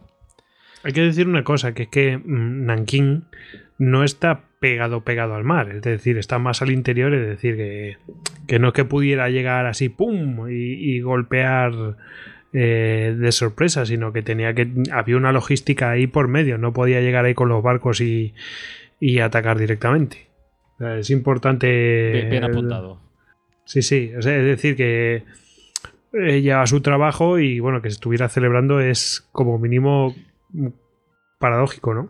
De todas maneras, me llama la atención la, forma que tenían de hacer la guerra los chinos en esta época en comparación con los europeos. O sea, también toda esta ceremonia, esto de voy a celebrar la victoria y tal, cuando en Europa era muchísimo más ya de golpes de mano, ya era casi una guerra profesional, o sea, una guerra eh, buscando el punto débil del enemigo y, aunque todavía había, digamos, factores de caballerosidad o, se movían pues mm, por esos criterios de, nobleza, eh, entre comillas, pero que, ya era mucho más profesional que en China. En China todavía tenía pues esos aspectos un poco mm, más folclóricos, ¿no? Todavía, en plan de vamos a celebrar la victoria aquí y vamos a parar. Claro, o sea, al final rompías un poco el ritmo de la campaña. Como muchos hacían un TDUM y ala, a correr. Claro, claro, además que en Europa, con, la escasez que había siempre dinero para pagar las tropas, eh, se intentaba que la campaña fuera lo más rápido posible, lo más definitoria posible, y luego ya buscar un tratado. O sea, aquí es totalmente distinto, es, es muy curioso. Bueno, imagino que también hay una cierta parte ritual y también la parte de querer me había dado un poco la impresión, que da con ojos del siglo XX, de, ganar corazones y mentes dentro de, la, de ese territorio. Por lo visto, pues claro, los forasteros de Fujian eran vistos pues con esa, forma tan china de ver las cosas, de ir sonriendo y saludando, pero eh, lejos, lejos, manteniendo la distancia, pues debían verlo bastante así. La cuestión es que cuando la, bueno, la, llega dos semanas después de la avanzadilla. Eh, intenta poner sitio a la ciudad, pero sin poder llegar a rodearla, con lo cual esta se irá reabasteciendo. Y tampoco tiene las armas suficientes para poder lanzar un golpe de mano. O sea, llega una fuente de citar que durante medio mes Koshinga no pudo ni tirar una flecha a la ciudad de, de las casas de medios que tenía. Unos medios que venían has marcado bien, eh, la campaña, la autopista logística de esa campaña es el Yangtze. Es una campaña fluvial, con bastante navegación fluvial, con pequeñas embarcaciones y así, que después, eh, cuando tengan que ir a Taiwán, esta cierta experiencia les será bastante útil. Tienes que posteriormente llegará un contraataque por parte de tropas Qing, de tropas manchúes, que le obligarán a levantar el asedio y retirarse hacia la costa. Aquí Koshinga uh, opta por una de las frases de los clásicos militares chinos, que dice que un general sabe que la victoria y la derrota son hechos de la vida, plan That's Life. Y al final se retirará de vuelta a Xiamen con las pocas tropas que consiguen que no le desertan y o quedan o mueren durante la expedición. Entonces, bueno, Koshinga ha sufrido un revés, ha tenido una derrota, pero aún sigue controlando la zona de Fujian y decide ponerse manos a la obra hacia un nuevo plan, porque Koshinga tiene un plan muy astuto y ese plan es eh, la toma de Taiwán. Es mirar de atacar Taiwán, donde habíamos dejado antes a la, compañía de las Indias holandesas afincada. Y en una reunión con sus generales dice, el cielo no se ha cansado del caos en la tierra. Aunque hemos obtenido importantes victorias, la dinastía impostora, los Qin, no se rinden de ninguna manera Quiero pacificar Taiwán. Estableceremos allí nuestras familias y dependientes y la usaremos como una nueva base. Me encanta esto de la dinastía impostora. Es como. Es, muy de Trump. Sí, pero, pero es como decir. Eh, legitimar tu lucha. Eh, lo tiene que decir. está obligado. porque si no, está legitimando la otra. Pero es que me encanta porque está marcando ya las líneas de lo que ocurre en China en el siglo XX. Sí, sí, sí, muy parecido. Es el. Ostras, nos vamos de Chongqing, nos vamos hacia Taiwán. Pues nada, ahí nos quedamos, porque no hay capacidad en China continental para invadir Taiwán. Chiang Kai-shek no inventó nada. Nada, Ay, no, y, a mí me encanta lo del principio. El cielo no se ha cansado del caos en la tierra. Pero si vas a invadir tu Taiwán, vamos a ver. O sea, no es que el cielo se canse, es que no te sale sí, sí, de ahí el parar. no, pero el cielo quiere más jarana, quiere más divertimento mm. y por eso no nos da la victoria tan rápido. Por eso, no. Qué personaje. No, pero bueno, es una. Bueno, esta, esta dialéctica que tienen siempre los. Eh, sobre todo los, los intelectuales, por llamarlo de alguna manera, chinos de la época. Con esas eh, formulaciones tan llamativas, por decirlo de alguna manera. Sí. La cuestión es que Takoshinga ya tiene, un, tiene topos por ahí en Taiwán. Uno de los más destacados es Hebin, que Hebin eh, se dedica a presentar a Taiwán como un lugar paradisíaco y fértil y poco protegido, en el cual un ejército grande como el de Koshinga no debería tener problemas para, para abastecerse. Entonces, como os he comentado, ahí está la, la VOC, la Verenide Ostindische Compagnie, o Compañía de las Indias Orientales en, en castellano. Es una compañía que merecería su propio Histocast. No excluimos algún día hablar de ella. Porque Que por, eh, que por cierto, er- era el padre el que tenía. Era el padre de, de el que. O era uno de sus socios. eh, eh, ahora no me acuerdo. Que era el de la lista Forbes. no, la padre de Koshinga. El padre Koshinga. Pero bueno, Me sonaba que era el padre Koshinga. Eh, te- se valoraba su riqueza, lo que ganaba él, que en un año tanto como la toda la compañía de Indias Orientales holandesa, ¿no? Sí, y estamos hablando de lo que en términos de, de bolsa actual podría ser una Amazon o no decimos Apple porque Apple ha bajado bastante la acción últimamente, pero bueno, una de la, una compañía top, Microsoft o, o así. Que ya unas primeras megacorporaciones en el sentido moderno de la palabra y que desde sus puestos en las Indias y sobre todo en Batavia pues eh, van vendiendo especies y seda y, trayendo allí también piezas de, de ropa holandesa. Ya en su momento, como he comentado antes, en 1623 hay un cierto choque de esta compañía de las Indias holandesas contra los Ming por la isla de Penhu y al final, pues como dijimos, se van a Taiwán, donde tras luchar contra los españoles, que por lo visto ya estaban allí por entonces, los acaban expulsando de la isla en 1642. Por entonces, en 1661, cuando tiene lugar el ataque de Koshinga, está de gobernador Frederick Collet. Y Koshinga eh, se pone manos a la obra y se pone en marcha hacia allá, aunque leían informes que quizá la información que le da Gevin mm, es un poco sesgada hacia lo favorable, que por lo visto eh, en, cuestión de agricultura y de suministrar a sus tropas esa isla bien.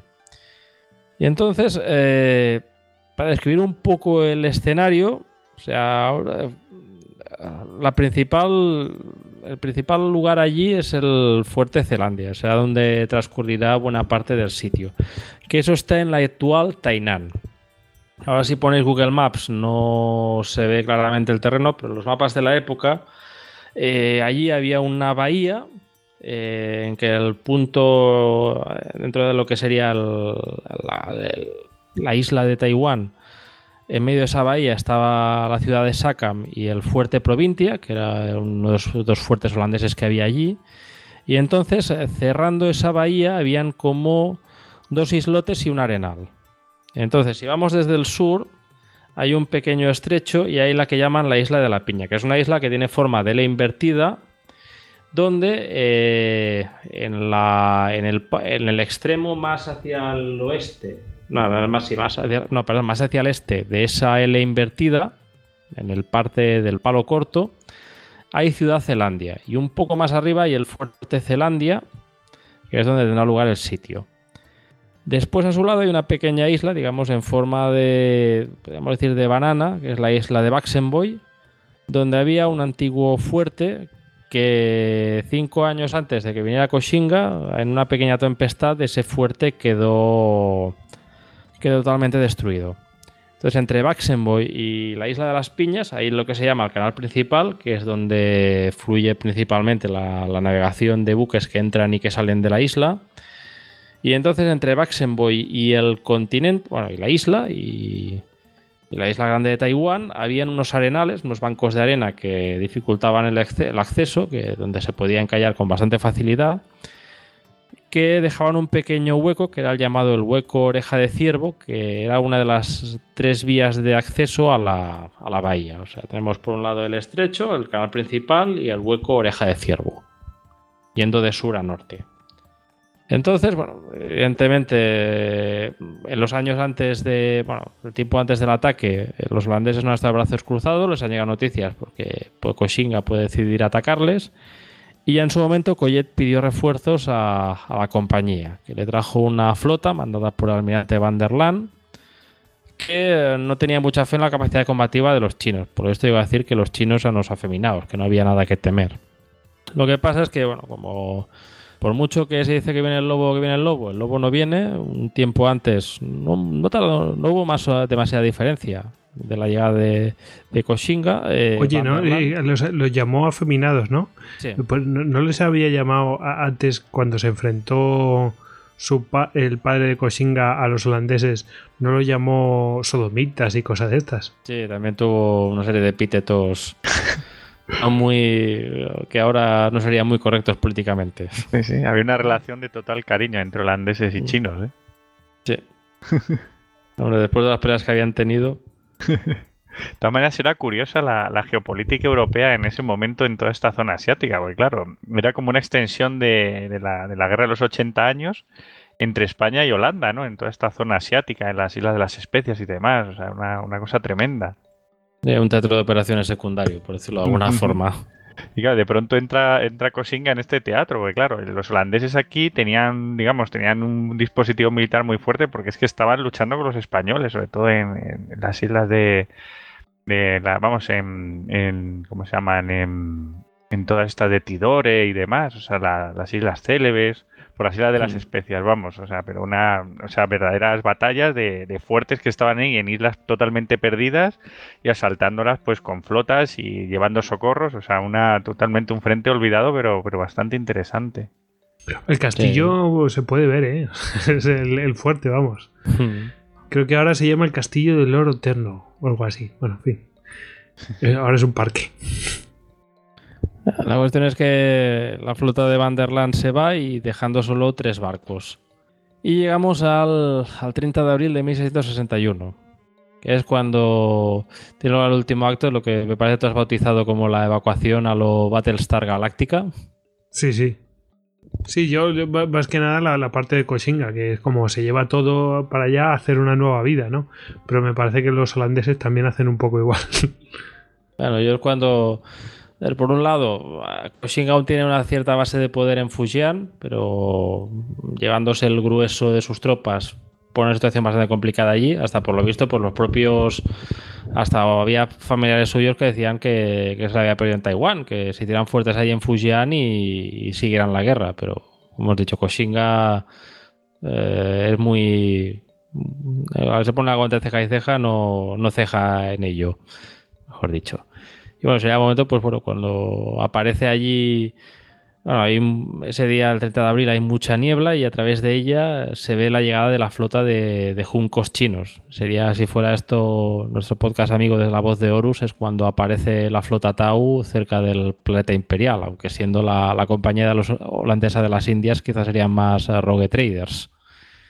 La cuestión es que es una noche de luna nueva, con lo que las mareas están altas y claro, el, paso por los pequeños canales que habían, bueno, tanto por los tres huecos por los que se podía pasar por la bahía era mucho más sencillo, con lo cual los chinos juegan, han sabido jugar bien el, ciclo lunar y el ciclo de las mareas.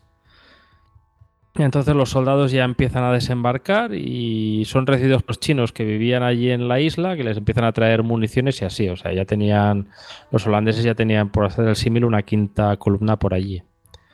Entonces, en vez de atacar Zelandia, eh, la sobrepasan para poder atacar Ciudad Sakam y el fuerte Provincia. La idea era que capturándolas ya se podía controlar la isla principal y allí en Provincia, donde manda Jacob Valentine, empieza a haber cierto pánico. Cuando empiezan a llegar las tropas chinas, se empieza a evacuar a los civiles a Zelandia. O sea, lo que pasa es que esta evacuación no tiene éxito y al final acaban todos volviendo allí al, al fuerte, al fuerte Provincia. Y un primer ataque contra este fuerte fracasa y en medio de... Bueno, cuando... ah, después de ese ataque, Valentine lanza un golpe de mano y quema los depósitos de grano de Ciudad Sakam, complicando algo más la situación logística de allí de, de- del ejército invasor, que ya empezaba a verse ciertamente complicada. Y ahora entramos en, el, en uno de los combates que más me gusta de, esta, de este sitio, y en el cual el protagonista es un oficial holandés que se llama Thomas Pedel. Thomas Pedel era un veterano que ya llevaba más de 20 años en servicio de la compañía holandesa de las Indias. Había, estado, había reprimido una rebelión que hubo unos años antes de, de campesinos chinos. Y entonces, bueno, eh, parecer, eh, o sea, que tenía cierta experiencia, pues no era un oficial que fuera muy... La lucidez fuera una de las cualidades que se podía destacar. O sea, por lo visto, cuando trata de Koshinga habla con Coyet y pide que envíe un emisario a la flota para preguntarles eh, si vienen a invadir la isla o no. poco inocente. Entonces Pedel en el segundo día de la invasión llega a Fuerte Zelandia, bueno, él está en Fuerte Zelandia, llega allí su hijo, mmm, bastante magullado, con el brazo casi arrancado por un tajo de espada china. Él tuvo más suerte que su profesor, por esto el profesor murió. Y al verlo, Pedel se enfurece y pide permiso a Coyet para atacar a los chinos con 240 mosqueteros. Ya no olvidemos que estamos en la época de la Guerra de los 30 años. Mm, es la época en que hay dos armas principales, la pica y el mosquete. Ya tenemos todos los podcasts que ha hecho Hugo sobre el tema para podernos ilustrar. Y claro, en el teatro de operaciones asiático, mmm, normalmente la pica era una medida de defensa contra, contra la, la caballería. Y aquí caballería, mmm, no mucha, y encima que, bien, que venga embarcada, chungo. Sí, está bastante complicado, con lo cual, pues, eh, evidentemente, en, esta, en este frente más del Pacífico mmm, tiene mayor preeminencia el mosquete. Y así, eh, Pedel sale con 240 mosqueteros en unas barcas hacia la isla de Baxenboy. Eh, se dirige allí eh, porque evidentemente pues, el control de Baxenboy es crucial, era un control que habrían tenido en su momento con el fuerte que quedó destruido en el tifón. Y esperándolo allí en Baxenboy una fuerza de varios miles de chinos mandado por el general Chen Tze, entre ellos una cierta cantidad de hombres de hierro. Entonces, tras desembarcar, eh, Pedel lanza una arenga a sus hombres, diciéndole: Los chinos son cobardes y afeminados, no soportan el olor a pólvora ni el rugido de los mosquetes, y huirán a la primera descarga, tan pronto como hayamos abatido unos pocos de ellos. Entonces los holandeses avanzan, se encuentran en campo abierto, donde allí se encuentran a los chinos, lo cual en principio sería un terreno favorable para los holandeses. Pero llega una señal, eh, empiezan a llegar señales desde Castillo de Zelandia, donde suenan dos disparos y los mosqueteros ven la bandera subir y bajar, que era la señal acordada conforme que los mosqueteros se retirasen. Pero Pedel, mm, que supongo que debía estar bastante ofuscado por el disgusto de su hijo y así, decide ignorarla. Entonces ya los holandeses ya entran en contacto con los chinos y que se encuentran ahí ante ellos un panorama ahí de soldados asiáticos con armas blancas y banderas de seda que a un holandés superviviente decía que le recordaban a los romanos, en el sentido de, lo anacrónico del, choque. Entonces cuando ambas fuerzas se ponen a tiro de mosquete, los chinos ponen al frente a los hombres del hierro y se quedan detenidos sin avanzar al contacto de los holandeses. Eh, son ellos los que deciden cortar la distancia, los holandeses se acercarán hacia ellos y entonces los chinos podrán hacia el frente unos pequeños cañoncitos que tenían. Pedel ordenará que empiecen a descargar salvas contra los chinos. Los holandeses van lanzando descarga tras descarga con sus mosquetes. Pero de repente resulta que los hombres de hierro empiezan a gritar Sha, Sha, que era un grito de guerra chino que significa atacar o matar. Y tan pronto eh, sucede esto, resulta que de un bosque que había en la retaguardia de los holandeses empiezan a salir eh, hordas de chinos que resultaba que habían llegado en unas barcazas que se habían infiltrado en su retaguardia, en unas barcazas que se habían visto desde el fuerte Zelandia y que habían sido las que habían motivado esa señal. Y claro, el ataque en pinza a los mosqueteros holandeses pues se salda con una masacre, o sea, acaban muchísimos muertos. O sea, hemos visto por aquí la derrota de los holandeses en tierra, pero sucede algo parecido en el mar. Y es que resulta que, como hemos dicho, pues habían los tres barcos holandeses de la flota del, almirante Van der que son el yate de guerra Héctor de Troya, un yate un poco más mediano, el Gravelande, y el pequeño yate María. Entonces a estas unidades navales se les ordena atacar la flota de jungos de Koshinga. Esta flota, que estaba en principio amarrada cerca de Zelandia, salen a su combate, empiezan con cierto éxito haciendo huir a los juncos chinos, pero suceden esas, suceden casualidades de la guerra, que es que de repente hay una fuerte explosión en el Héctor de Troya y este vuela por los aires. ¿Qué había pasado? Por lo visto, según explicó un superviviente posteriormente, hay un la tripulación de allí del, del Héctor de Troya era bastante bastante novata y hay uno de esos incidentes en los que una chispa del cañón llega a la pólvora, llega a la Santa Bárbara y bueno, pues podéis imaginar. Como, Kabum. Kabum, ¿no? volando por los aires. Y claro, resulta que claro, ya pasa de haber tres barcos holandeses a haber solo dos, y además uno de ellos es el María, que no es un buque de guerra precisamente. Entonces, bueno, al final estos dos buques quedan allí y al centro de la acción se pasa al fuerte Provincia. Ahí hay unos 140 soldados que están allá sitiados sin suministros y se negocia la rendición. la rendición es bastante curioso porque los chinos envían a parlamentar a un prisionero holandés bastante dañado junto a un niño, un niño holandés, y a una mujer holandesa vestida con ropajes chinos que llevan una placa pidiendo su rendición.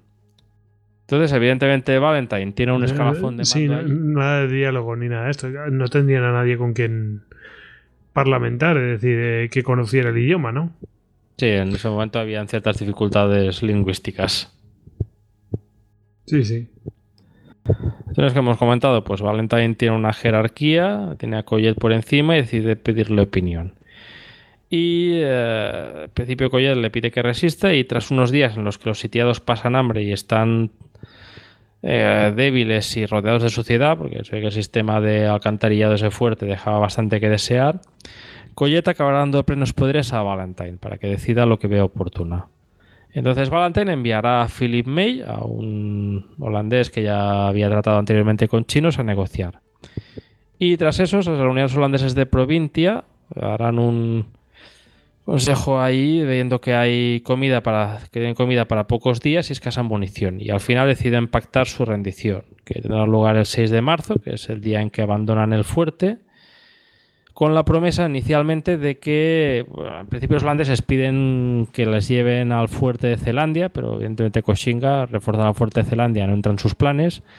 Y él se compromete que a la que pueda los llevará hacia Batavia. Y en principio son alojadas dentro, son alojados en Sakam City, una ciudad Sakam, perdón, y sin demasiados problemas y bastante bien tratados. hay una primera fase que hay una cierta, eh, un cierto civismo. Entonces, tras la rendición del fuerte de Provincia, eh, Koshinga envía una carta a Collet donde dice: Todo lo que te queda es ese pequeño fuerte, que es como un árbol muerto que no puede aguantar mucho más. Y es pateante lo único que queda Collet, junto a los mil holandeses que forman la, la guarnición de ese fuerte. De todas formas, que es una desproporción de fuerza brutal. Que no. Estamos hablando que, si no tengo mal entendido, que cuando se va se lleva 25.000 hombres. Eh, mm, o sea, 25.000 personas más 15.000 soldados. Y creo que eran unos 900 barcos. Era una burrada. Eh, aunque sea solamente por aplastamiento, ¿no? Bueno, y la curiosidad que es que es que es una nación europea que proyecta su poder fuera del continente, contra una nación europea que claro, está al otro lado, está en el otro hemisferio del mundo. Eh, es curioso esto porque, porque no conozco yo muchos casos así, menos en esta época. no, esta clase de choques, podemos decir, intercontinentales. Bueno, fuera con los portugueses quizá, Sí, pero eh, fíjate que es que no es que el de, Taiwán, o sea, no es que los aborígenes de Taiwán eh, formen un ejército y ataquen a los holandeses, sino que proyecta las fuerzas del continente, los chinos, o sea, se, logra hacer. Es, bastante curioso esto. Sí, además todo lo, todo el resto del Pacífico, todos los otros choques quizá entre en el Pacífico muchas veces eran fuerzas piráticas, que claro, me viene a la cabeza el, el choque de Cagayán, Hmm. Claro, son piratas japoneses. ¿no? Es un, gobierno Ming en el exilio. Sí, sí, ¿no? Y con unas intenciones. Ming allí. Claro, y unas directrices políticas de ocupación, de rendición y, claro, lo que estabas diciendo, incluso con, contrato a prisioneros, pues eh, conforme a una, digamos, unos rudimentos de la guerra. Curioso. Bueno, y los piratas japoneses que les habían dado un mazo mazo de guerra en siglo, el siglo anterior a los chinos. O sea, que aquel que no corría vuela. Después eh, me imagino que en las consecuencias y tal, pues hablaremos de todo esto, de, de bueno, qué consecuencias tuvo las acciones de, de este de Cochinga y tal. Eh, pero vamos, eh, hay una consecuencia indirecta que es bastante interesante. No la quiero develar todavía. De momento deja, no, pondremos spoilers. Lo, dejo ahí, sí, sí, sí. La cosa es que avanzamos, llegamos al 4 de mayo y es cuando la gente de Ciudad Zelandia, que hasta entonces había podido hacer su vida con cierta normalidad, eh, es evacuada hacia el fuerte Zelandia Y Koshinga se fortifica en Provincia y envía tropas a Ciudad Zelandia para proteger las posesiones holandesas, con la idea de devolvérselas una vez se rindan. Estaba en una fase muy, muy civilizada que no presagia lo que vendrá posteriormente. Lo que pasa es que, cuando lo que se podía esperar, que era una solicitud de rendición holandesa, los holandeses se van fortificando. Habrá escaramuzas entre chinos y holandeses y por parte de los sitiados hay bastantes casos de disparos con cañones y un arma que los chinos les hace bastante daño, que son los morteros. Empiezan a usar una especie de morteros para ir lanzando granadas a, las tropas chinas.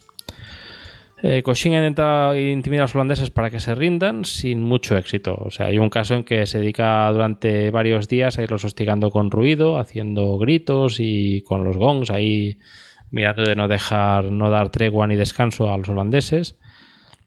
Y tras eso plantea un ultimátum en una carta que dice, si tú y los otros, gente de alta y baja posición, alzáis la bandera blanca y decís paz, yo diré alto al fuego, ya es suficiente. Y tan pronto como vengáis ante mí, ordenaré quitar los cañones.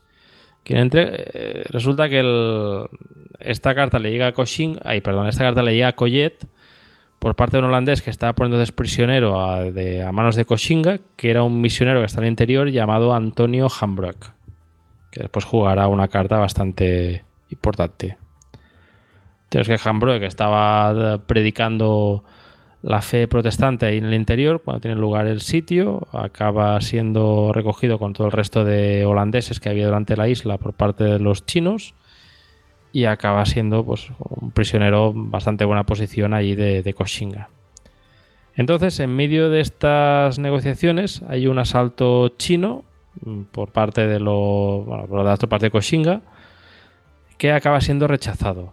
Y ahí en ese caso Collet lidera esta defensa con éxito. Juega un papel bastante importante eh, se comenta que la artillería china no es muy efectiva contra el fuerte Zelandia. Bueno, olvidemos que estamos hablando de un fuerte construido a la manera europea, moderna, traza europea, eh, al cual la artillería china rara no puede conseguir hacerle mucho daño.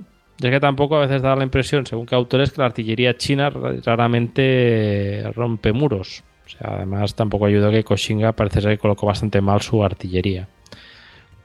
Y entonces Collet, que se encuentra con este ataque en medio de las negociaciones, eh, le envía su respuesta a Koshinga que dice, esperaba enviar mi respuesta a la carta de su excelencia de ayer noche, de ayer noche antes, pero fui apartado de mis buenas intenciones hasta esta tarde, pues hemos debido dedicar mucha atención a defendernos. No nos molestaremos a explicarle cómo respondimos a los cañones que colocó en la ciudad. Sus propios soldados son la mejor autoridad sobre eso y coincidiremos con su punto de vista. O sea, esta carta es de, de cierta rodomontada. Sí, un poco. Pero bueno, eh, tampoco les queda mucho más, ¿eh? O sea, no les queda más que hacer este tipo de... Es como los que se comían el... Decían, comeremos eh, con buen gusto polvo de ladrillo. Bueno, cuando ya están negociando la, la rendición, tampoco tenían mucho más carrete, digo yo. Bueno, ya que estamos en Istocastan Oriental, citar la mítica frase de Sun Tzu de si eres fuerte, finge debilidad y si eres débil, finge fortaleza. Eso es. allí el engaño de tus intenciones. Al menos ten un poco de dignidad. Oye, antes lo quería mencionar, pero ¿Qué costumbres tienen estos? Porque Kosinga cogió y creo, había mencionado que hizo un manual y cosas de estas, pues del estilo Sun Tzu, ¿no? De, un manual de cómo tiene que combatir para, los generales y cosas de estas, ¿no? Sí, bueno, aparte del método de, los, de, las cinco flores de ciruelo, tuvo este manual. Lo que pasa es que Desgraciadamente me temo que no nos ha llegado a la actualidad, o al menos no he sabido mm. encontrarlo. hombre, esas apetencias que tiene intelectuales, bueno, de su formación viene, claro, obvio. Sí. Ahora, el problema que tienen los holandeses es saber quién le lleva la carta a Koshinga. Evidentemente no se lo tomará muy bien y sus ataques de ira son bastante que temer. Sí, sí, vamos a ver lo que pasa con el mensajero, ¿no? Aún va a recibir. Y el que se ofrece a, a, traérsela es el propio Antonio Hambroek. Eh, se ofrece, pese a que dos de sus hijas que están allí en el fuerte Zelandia le piden que no lo haga. Pero claro, tenía tres hijos más fuera del castillo, además de su esposa, que estaban en manos de Koshinga. Y supongo que para evitarles cualquier represalia eh, se ofreció. Eso sí, antes de irse arengó a los defensores pidiéndoles que lucharan hasta la muerte y que no se preocuparan por él, que estaba determinado por una indomable firmeza a esperar lo que Dios planease para él. Y vuelve hacia el, hacia el campamento de Koshinga nuevamente. Esta escena queda muy épica y de hecho hasta hay una obra de teatro que se titula Antonio Hambroek o El sitio de Taiwán que se puso al poco de al poco de acabar este sitio en la cual pues, después de esto eh, inmediatamente lo ejecuta. es un poco como la, historia del... Se supone según según la obra de teatro lo envió para pedir la rendición y Koshinga hace como el senador ese romano que envían a Cartago con la condición... No, sí, el senador romano que es prisionero a Cartago que es enviado a Roma para que pida que se rindan y en vez de decirles que se rindan, pues les dé que sigan luchando, que sigan luchando y cuando vuelve a Cartago pues es ejecutado por, por no haber cumplido su parte. Lo que pasa es que, bueno, mm, esta escena, pese a que es muy bonita y muy, y muy artística pues de alguna forma, no tiene lugar. O sea, el día de Hambroek no ha llegado aún. La cuestión es que Koshinga abandona la idea de un asalto porque tiene un problema más importante que, que el propio Fuerte Zelandia, que es la hambruna. O sea, aunque le prometieron que la isla tenía recursos en abundancia y que podría alimentar su ejército sin problemas, en Taiwán se encuentra que tiene comida para alimentar a su ejército dos meses como mucho. Así que deja la mínima guarnición vigilando el fuerte Zelandia y se dedica a mirar de convertir la isla en una colonia agrícola y declara Fuerte Provincia como la capital Ming Oriental. vemos todo el rato ahí la idea esta de, Sí, de perpetuar la dinastía, sí. un poco... Sí, el, verdadero. pero es que eso es muy. Además, es muy dado en la. En, la historia china, ¿no? Eh, continuamente que se dividen, nosotros somos los legítimos y, y luego están los reinos, o sea, los, tres reinos y, y, cada uno pues pide su, o sea, se atribuye ser el legítimo heredero del eh, reino anterior, etcétera, etcétera. Y esto viene a ser un poco lo mismo, ¿no? Es que es, lo llevaban toda la vida viéndolo. Sí, yo no podía evitar hacer, cuando lo leía, imaginármelo en plan Juego de Tronos con, el, con un defensor Targaryen reclamando su estado, la, dinastía Targaryen desde Roca Dragón. Un poco me da a veces la impresión esta de este viaje dinástico Sí, sí, o, lo, o los, o los o algo así, ¿no? Eso es, sí, sí, sí. La cuestión es que hay un tiene un pequeño problema con Shinga en el norte y es que resulta que al norte hay un personaje que es complicado, los autores no tienen muchas referencias de él, que es el príncipe de Midak. Que el príncipe de Midak era una especie de jefe local taiwanés, aborigen taiwanés, no hemos dicho, pero Taiwán tiene una población aborigen que entre las lindezas que practicaba, algunos practicaban canibalismo.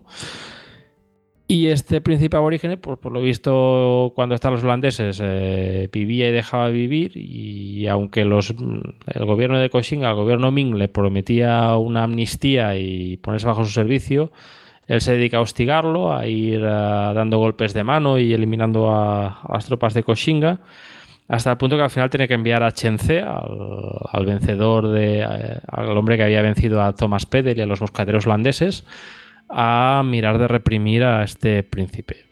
Que tampoco llega. Lo que he leído. Eh, la ausencia de más noticias de él da a entender que quizá tuvo éxito, pero no tenemos detalles en plan si consiguieron capturarlo o qué. Mm, una, una línea más dentro de la historia del sitio. Y buena parte del, problema de los suministros es que, como, hemos explicado antes, pues aún tiene las posesiones en la China continental, pero el primo que tiene allí organizando el, tema en Fujian, Gentai, eh, le bloquea los suministros o hace todo lo posible para que se demoren lo más posible, si no de forma indefinida. Pero como decíamos, era de los que decía que no se les había perdido nada en Taiwán, que se fortificaran más. Lo cual, sí, que pone cualquier excusa, ¿no? Sí. Ahí miraban de, reforzar su punto. La cuestión es que, bueno, pues Shinga tiene problemas, pero los holandeses no están mucho mejor. Hay 1.733 personas viviendo en el castillo Fuerte Zelandia, en un fuerte diseñado para albergar a un tercio de, de la gente que está ahora. Y además tienen un pequeño problema, un problema puntual, pero bastante molesto, que son los chicos negros. Es que resulta que cuando llega Koshinga hay unos cuantos esclavos negros que ante la falta de sus amos son liberados, que se ofrecen a servir a Koshinga y Koshinga les da mosquetes de holandeses muertos, como habéis visto después del fiasco de Pedel, tenían un buen stock. Y estas tropas negras pues llegaban por la noche a mirar de, ir hostigando y tiroteando a cualquier holandés que se les pusiera allí a tiro. Claro, eh, la guarnición que está allí en Zelandia está muy mal. O sea, llega al punto que a mediados de junio, por ejemplo, el predicador, el predicador Cruyff, no sabemos si tiene algo que ver con, el, con la saga futbolística o qué, pero el predicador Cruyff estaba demasiado enfermo para poder dar el sermón de la noche. Y todo esto, en todo esto hay una duda en el aire que no hemos comentado, y es que en Batavia saben qué está sucediendo. O sea, los superiores de Coyet son conscientes de todo lo que está aconteciendo ahí en Taiwán. Y bueno, yo creo que con esta pregunta en el aire podríamos aprovechar para hacer un alto, ¿no? Sí, sí, sí. Aquí dejamos las cosas como diríamos, eh, en el aire. Estamos ahí. En manos del predicador Cruz. Exactamente. ¿Qué va a predicar? ¿Eh? bueno, pues eh, a la vuelta de esta pausa lo vemos.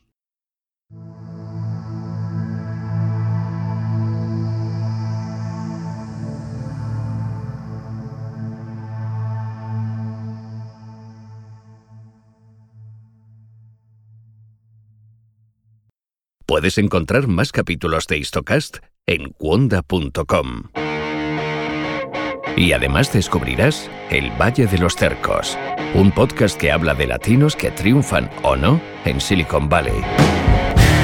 Bienvenido a El Valle de los Tercos, el podcast que te trae desde Silicon Valley a los latinos que se suman a la revolución digital. Argentinos, colombianos, chilenos, mexicanos, españoles, todos tienen una cosa en común. Que no puedes decir todos son blancos, todos son hombres, todos son ricos, todos son pobres, todos son... Aquí el común denominador que yo veo es que son tercos. Hay unos tercos que tienen éxito y hay otros tercos que duermen en su carro. Con Fernando Franco y Diego Graglia. Son nuestros tercos favoritos. Descubre nuevos podcasts en Cuonda, la comunidad de podcast independientes en español.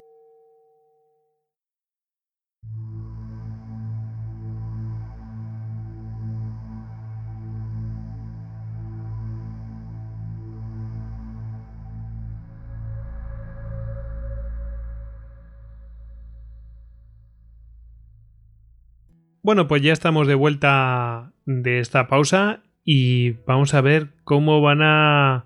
Bueno, van a recibir ciertas noticias los holandeses. Vamos a ver qué es lo que pasa, Tony.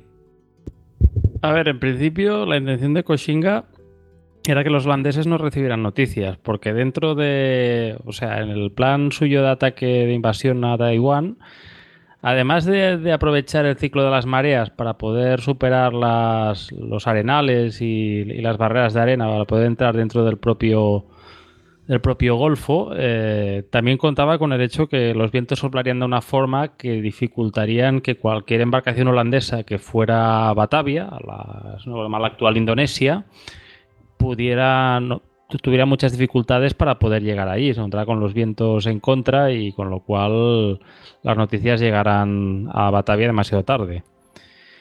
Pero aquí tenemos unos, unos, personajes que habíamos dejado allí olvidados en el rincón, que eran los barcos del, del almirante Van der. Y especialmente uno de ellos, el yate, que es el yate María.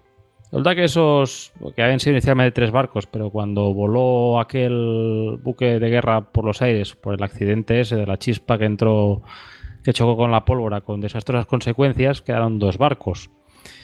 Y al final los capitanes optaron por reunirse, por montar un consejo de guerra a bordo del barco más grande.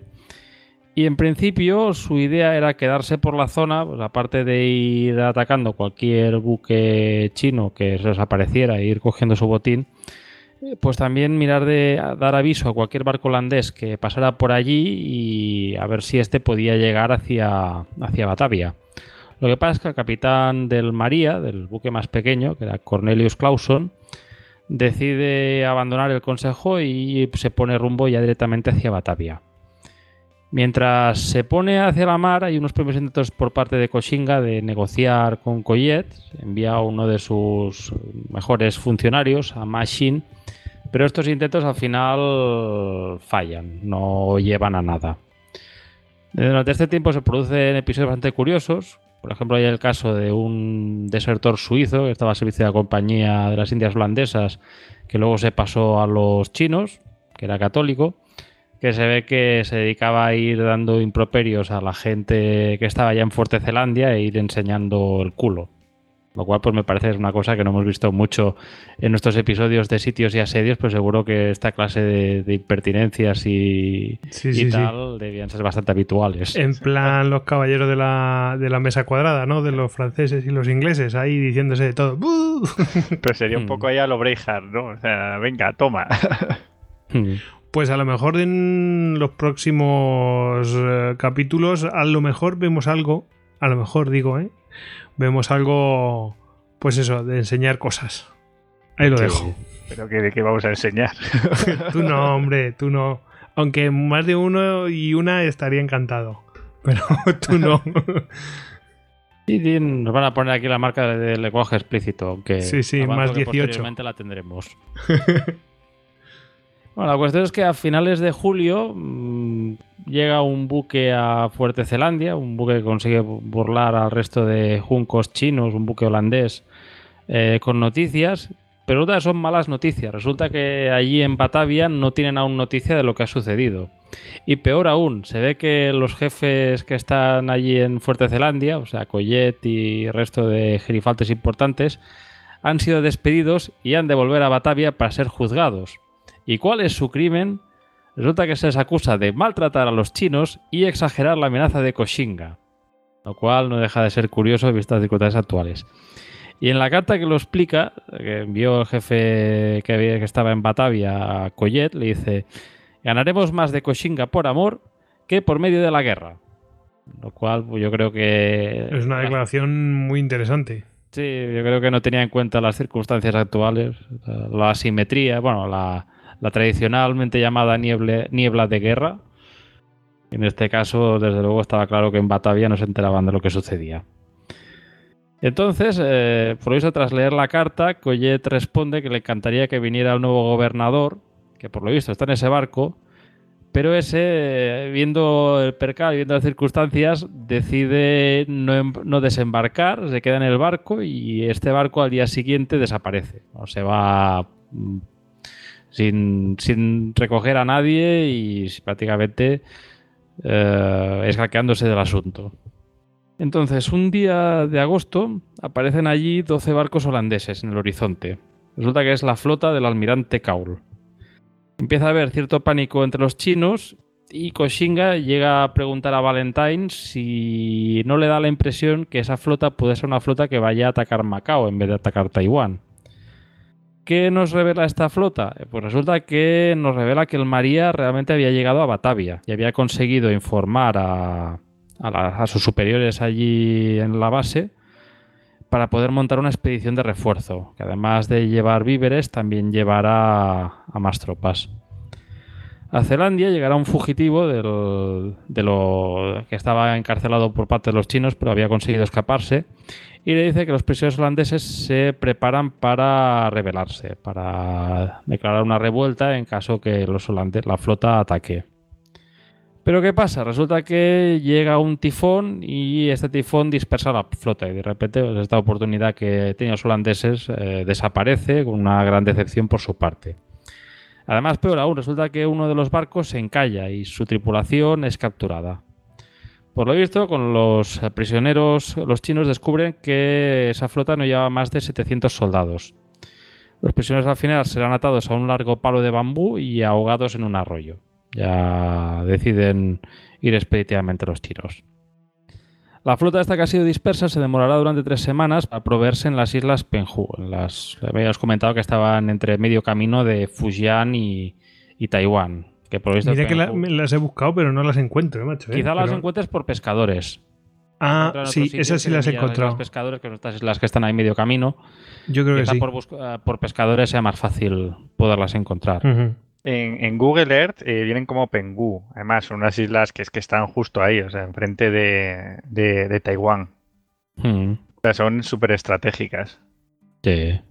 Ah, esto lo comentábamos al, al típico puesto de cuando tenías esa limitación de los dos días de suministros desde los puertos chinos, pues los barcos chinos cogían los suministros fin de despegar a Penghu y de allí pues poder hacer el salto pues esto a Taiwán, a Japón, Filipinas, son estos pequeños enclaves que puedes ir haciendo como puertos de paso.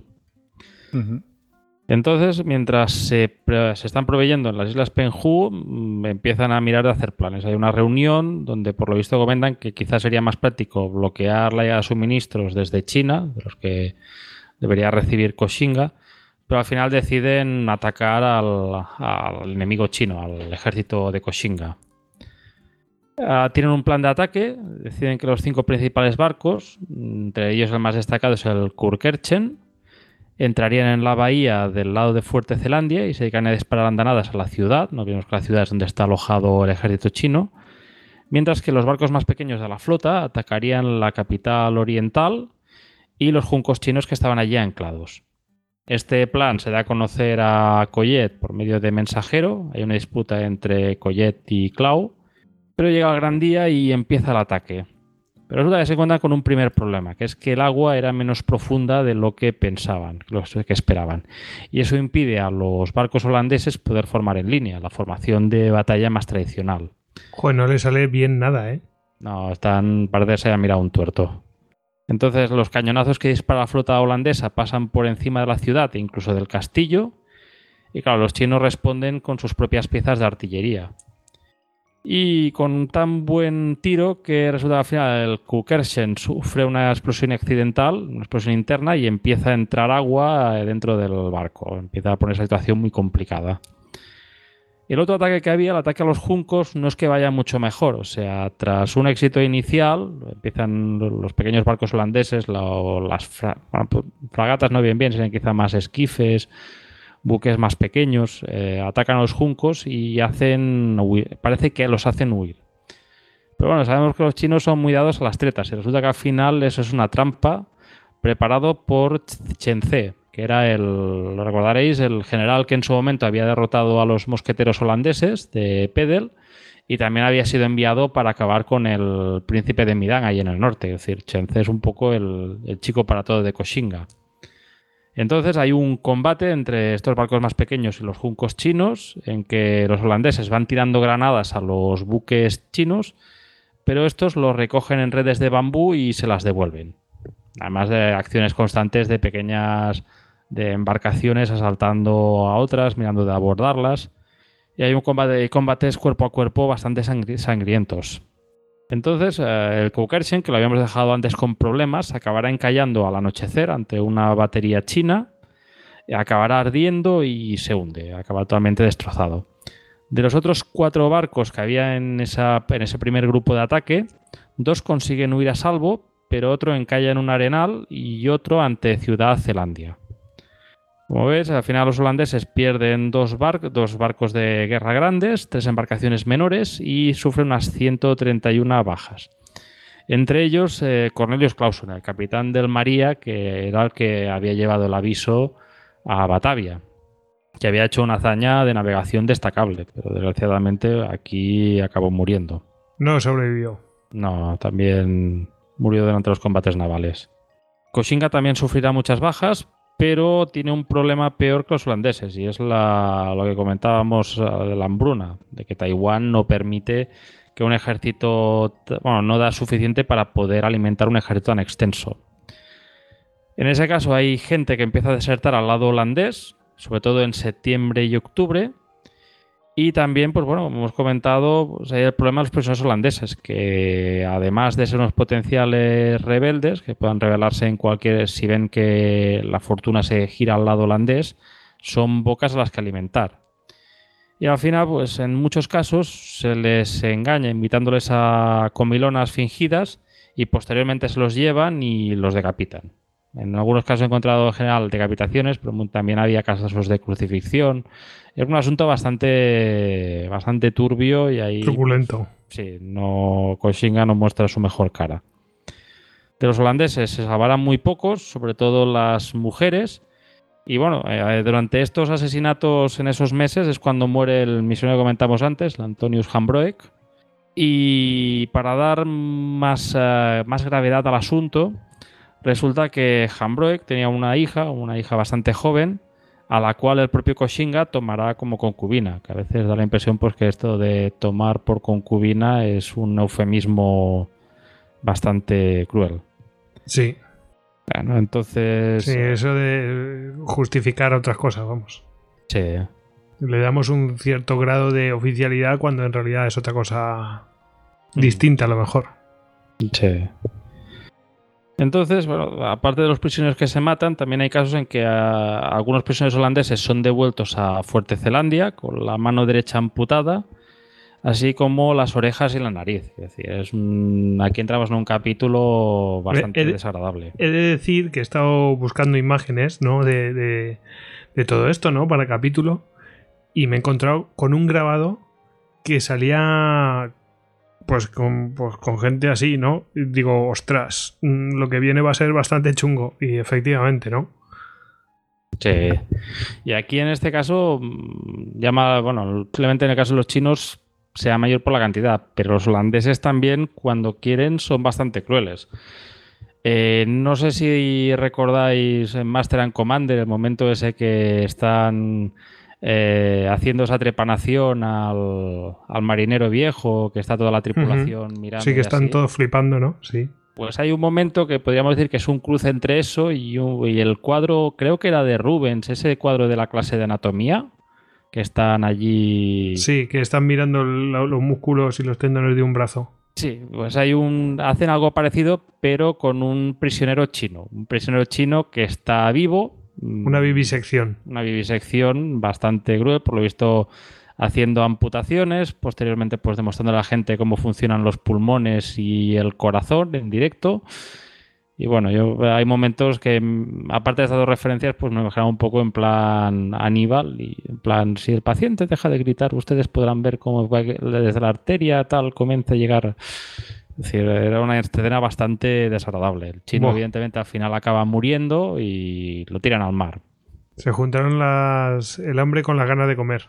Sí, es que a veces mm, siempre parece que, que esta barbaridad pueda ser solo para según culturas que se podrían considerar como salvajes, y Primitivas, así, ¿no? pero Sí. al final muchas veces bajo ese matiz de cultura y racionalidad y de gente ilustrada, pues estamos hablando de un doctor en un barco de la época que se le supone ciertos conocimientos. Pero que faltaba una. Que, que obviamente. Uno puede tener mucha cultura, puede tener muchos conocimientos científicos, ser una de las eh, civilizaciones más avanzadas, como eran, por ejemplo, los chinos, como podían ser los holandeses, pero si falta ahí su granito de, de moral, de. Pues de, de- de cierto un poquito de de. desconectar el compás moral, de desconectar el compás moral. Claro, no, no tiene ningún tipo de escrúpulos. O sea, es que es, es una cosa un poco. Porque si, si me apuras, dices, bueno, bueno, pues eh, te diré, cochinga, pues dices, bueno, eh, no tenemos comida para todos, eh, ¿qué hago? O mato a unos o mato a otros. Por los de los otros. Eh, y dice, bueno, pero tenía una razón para hacerlo. Está mal, pero tenía una razón para hacerlo. Pero los otros es que recrearse ahí en el, que a lo mejor alegan avanzar en la ciencia, ¿eh? que yo no estoy defendiendo a ninguno de los dos, pero desde luego lo que tú decías, ¿eh? puede ser muy muy avanzado, pero después ahí falta la parte, no sé, eh, pues moral, ¿no? De ética o que parece que, que por eso siempre se dice, ¿no? Lo de las ciencias, eh, la, la parte de las ciencias puras y luego la parte de las ciencias sociales y humanidades que son necesarias para, ojo, cuidado con, para poner un poquito de perspectiva todo, ¿no? Y, y que no se hagan barbaridades. Bueno, eso. Esta, estos, estas reflexiones que a veces me dan. Las ciencias sociales, el periodista ese colgaba en Twitter que leía historia hecha por biólogos, pero los historiadores en ciencia ficción. En fin. Sin comentarios. Y después de la nota macabra, después de esta nota macabra y tal, pues, qué menos que quitar un poco de hierro al asunto con, un, con una de esas historietas que a mí me encanta, que es la historia del suizo. un suizo que aparece en los libros, bueno, no he sabido encontrar su nombre, en los libros que, bueno, sobre todo en el de Tonio Andrade, aparece como de As Slapping Swiss, el suizo que se hace se palmea el culo, de alguna forma, que me encanta. Y resulta que el desertor ese que habíamos comentado antes, católico, suizo tal, resulta que en un momento, un día cualquiera, se presenta en la plaza del mercado de Zelandia y empieza a gritar a centinelas llamando la atención. Y hay un diálogo muy curioso, pero empieza. Voy a tomarme la libertad de ponerlo con acento alemán. ¡Ey, centinelas! ¡Lamedme el culo! Eso evidentemente llamó la atención de los centinelas.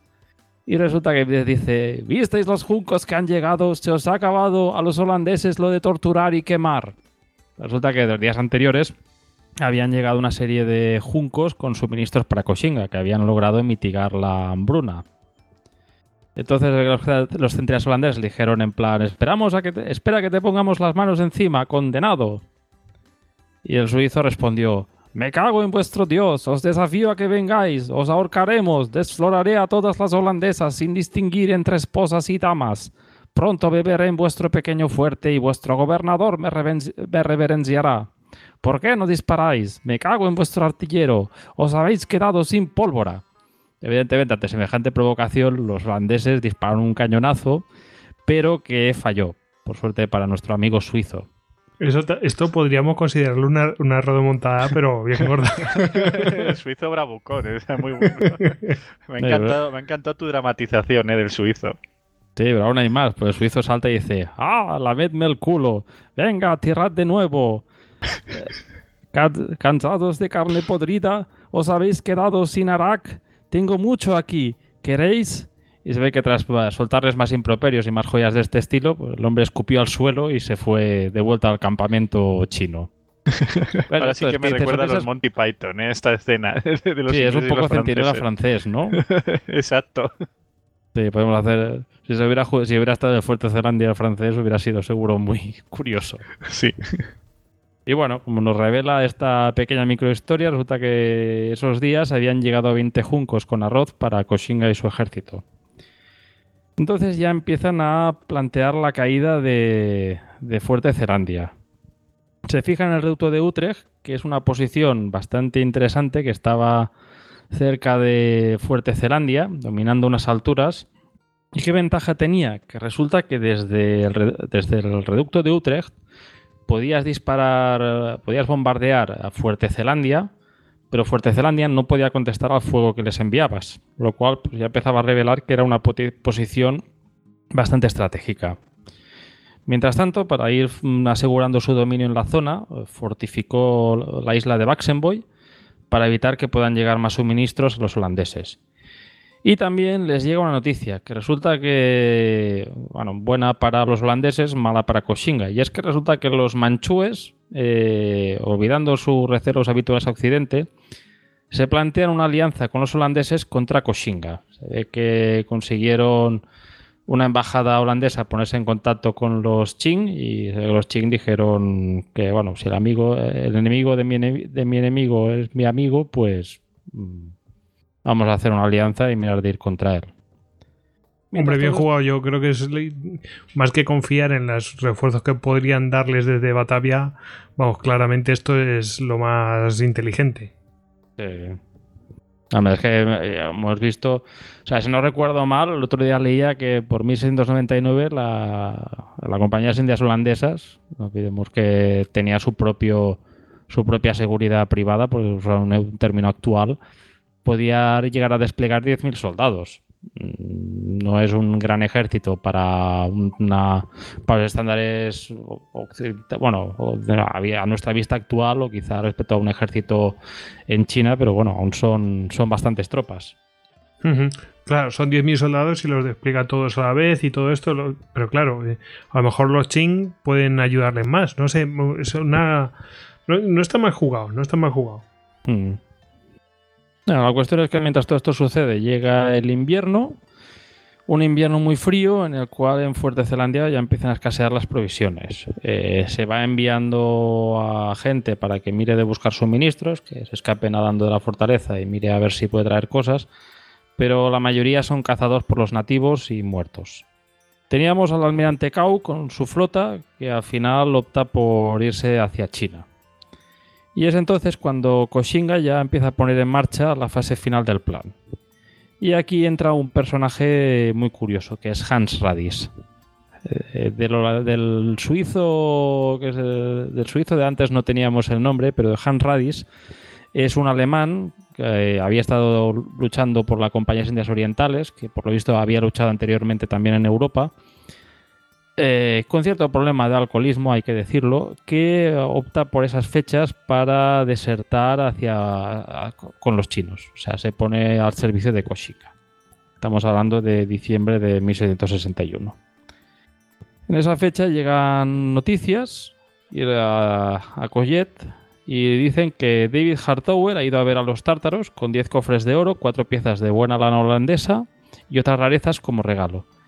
Y también pidieron ayuda y soldados, lo que los tártaros, que los tártaros serían los manchúes, los chin, aceptaron, prometiendo 7.000 soldados que estaban preparados para ser embarcados. aquí ya vemos que ah, parece que la, alianza chin-holandesa empieza ya a ir bastante en serio. Sí, sí, pero 7.000 soldados, así. O sea, imaginaos lo que podían mover los chins, ¿sabes? Hmm. Eh, así, de, golpe, 7.000. ¡Pam! Porque, claro, tenían buena fuerza los chinos, ¿eh? Claro, sí, sí. Era una potencia muy, poderosa. Es que tú, fíjate, tú fíjate, los, em, la compañía de las Indias Orientales de los holandeses, ¿no? Esos podían llegar a desplegar 10.000, pero podían llegar a desplegar. Pero es que los otros dicen, te pongo 7.000 ya. O sea, es que es brutal. En fin.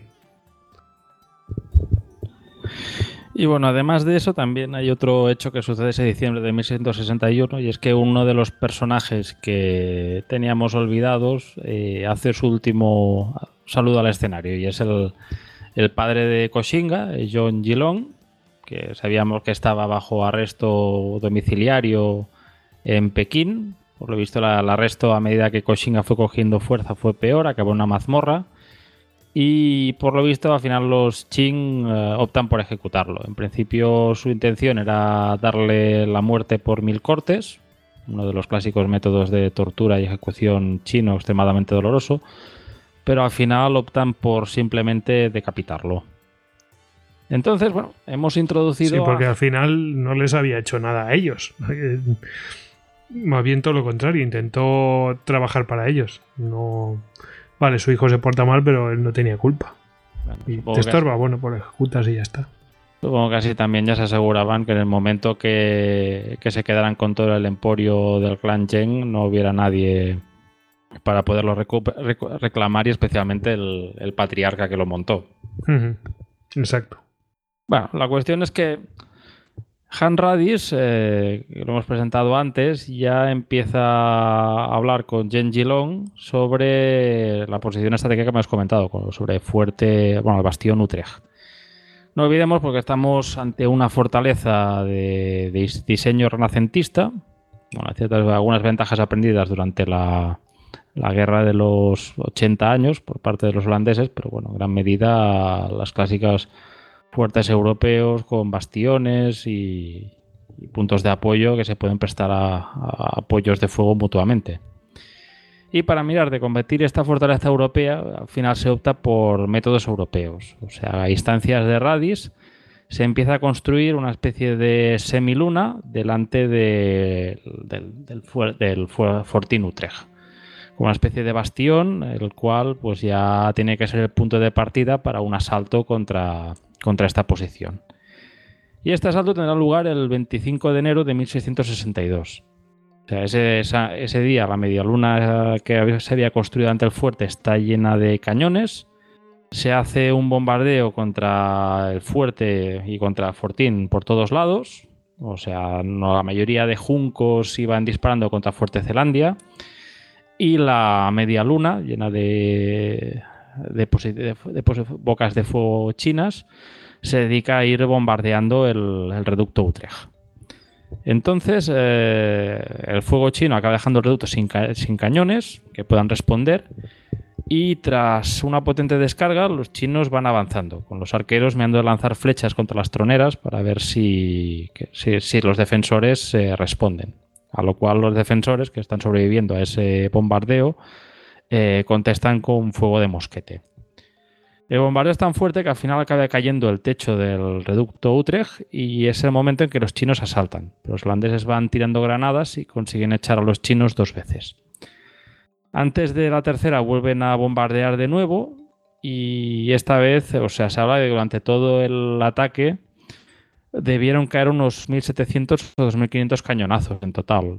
O sea, una potencia de fuego bastante destacable. Pero fuerte sigue en pie y a la tarde Collet envía a uno de los exploradores que encuentran a toda la guarnición herida. O sea, los que no está muerto está muy herido. Posteriormente se envía a un ingeniero para que evalúe los daños, pero el reducto eh, se ve que no es posible recuperarlo y acaba siendo evacuado. Aquí dejan unos explosivos con, me, con una mecha encendida para volarlo y cuando los holandeses se van, dejando la mecha encendida, entran los chinos con generales incluidos, incluso el propio Koshinga, que estaban visitando el fuerte, mmm, sin ser conscientes de que hay esa mecha por ahí encendida, llena de, de explosivos por allí. Y al final, aunque el fuerte, bueno, aunque el reducto les gusta bastante y parece muy interesante, deciden ir a celebrar la victoria en su campamento. Y al cabo de un rato que ya se han ido, es cuando al final la mecha da con los explosivos y el reducto Utrecht acaba volando por los aires. Vale, imaginaos Bueno, si o lo sea que- enganchado allí. Sí, sí, sí, se salvó por, lo- por los pelos. Ya te digo. Aquí la divina providencia jugó a su favor. Bueno, pues fijaos, aquí otro, aquí en este caso sería el polvorín, ¿no?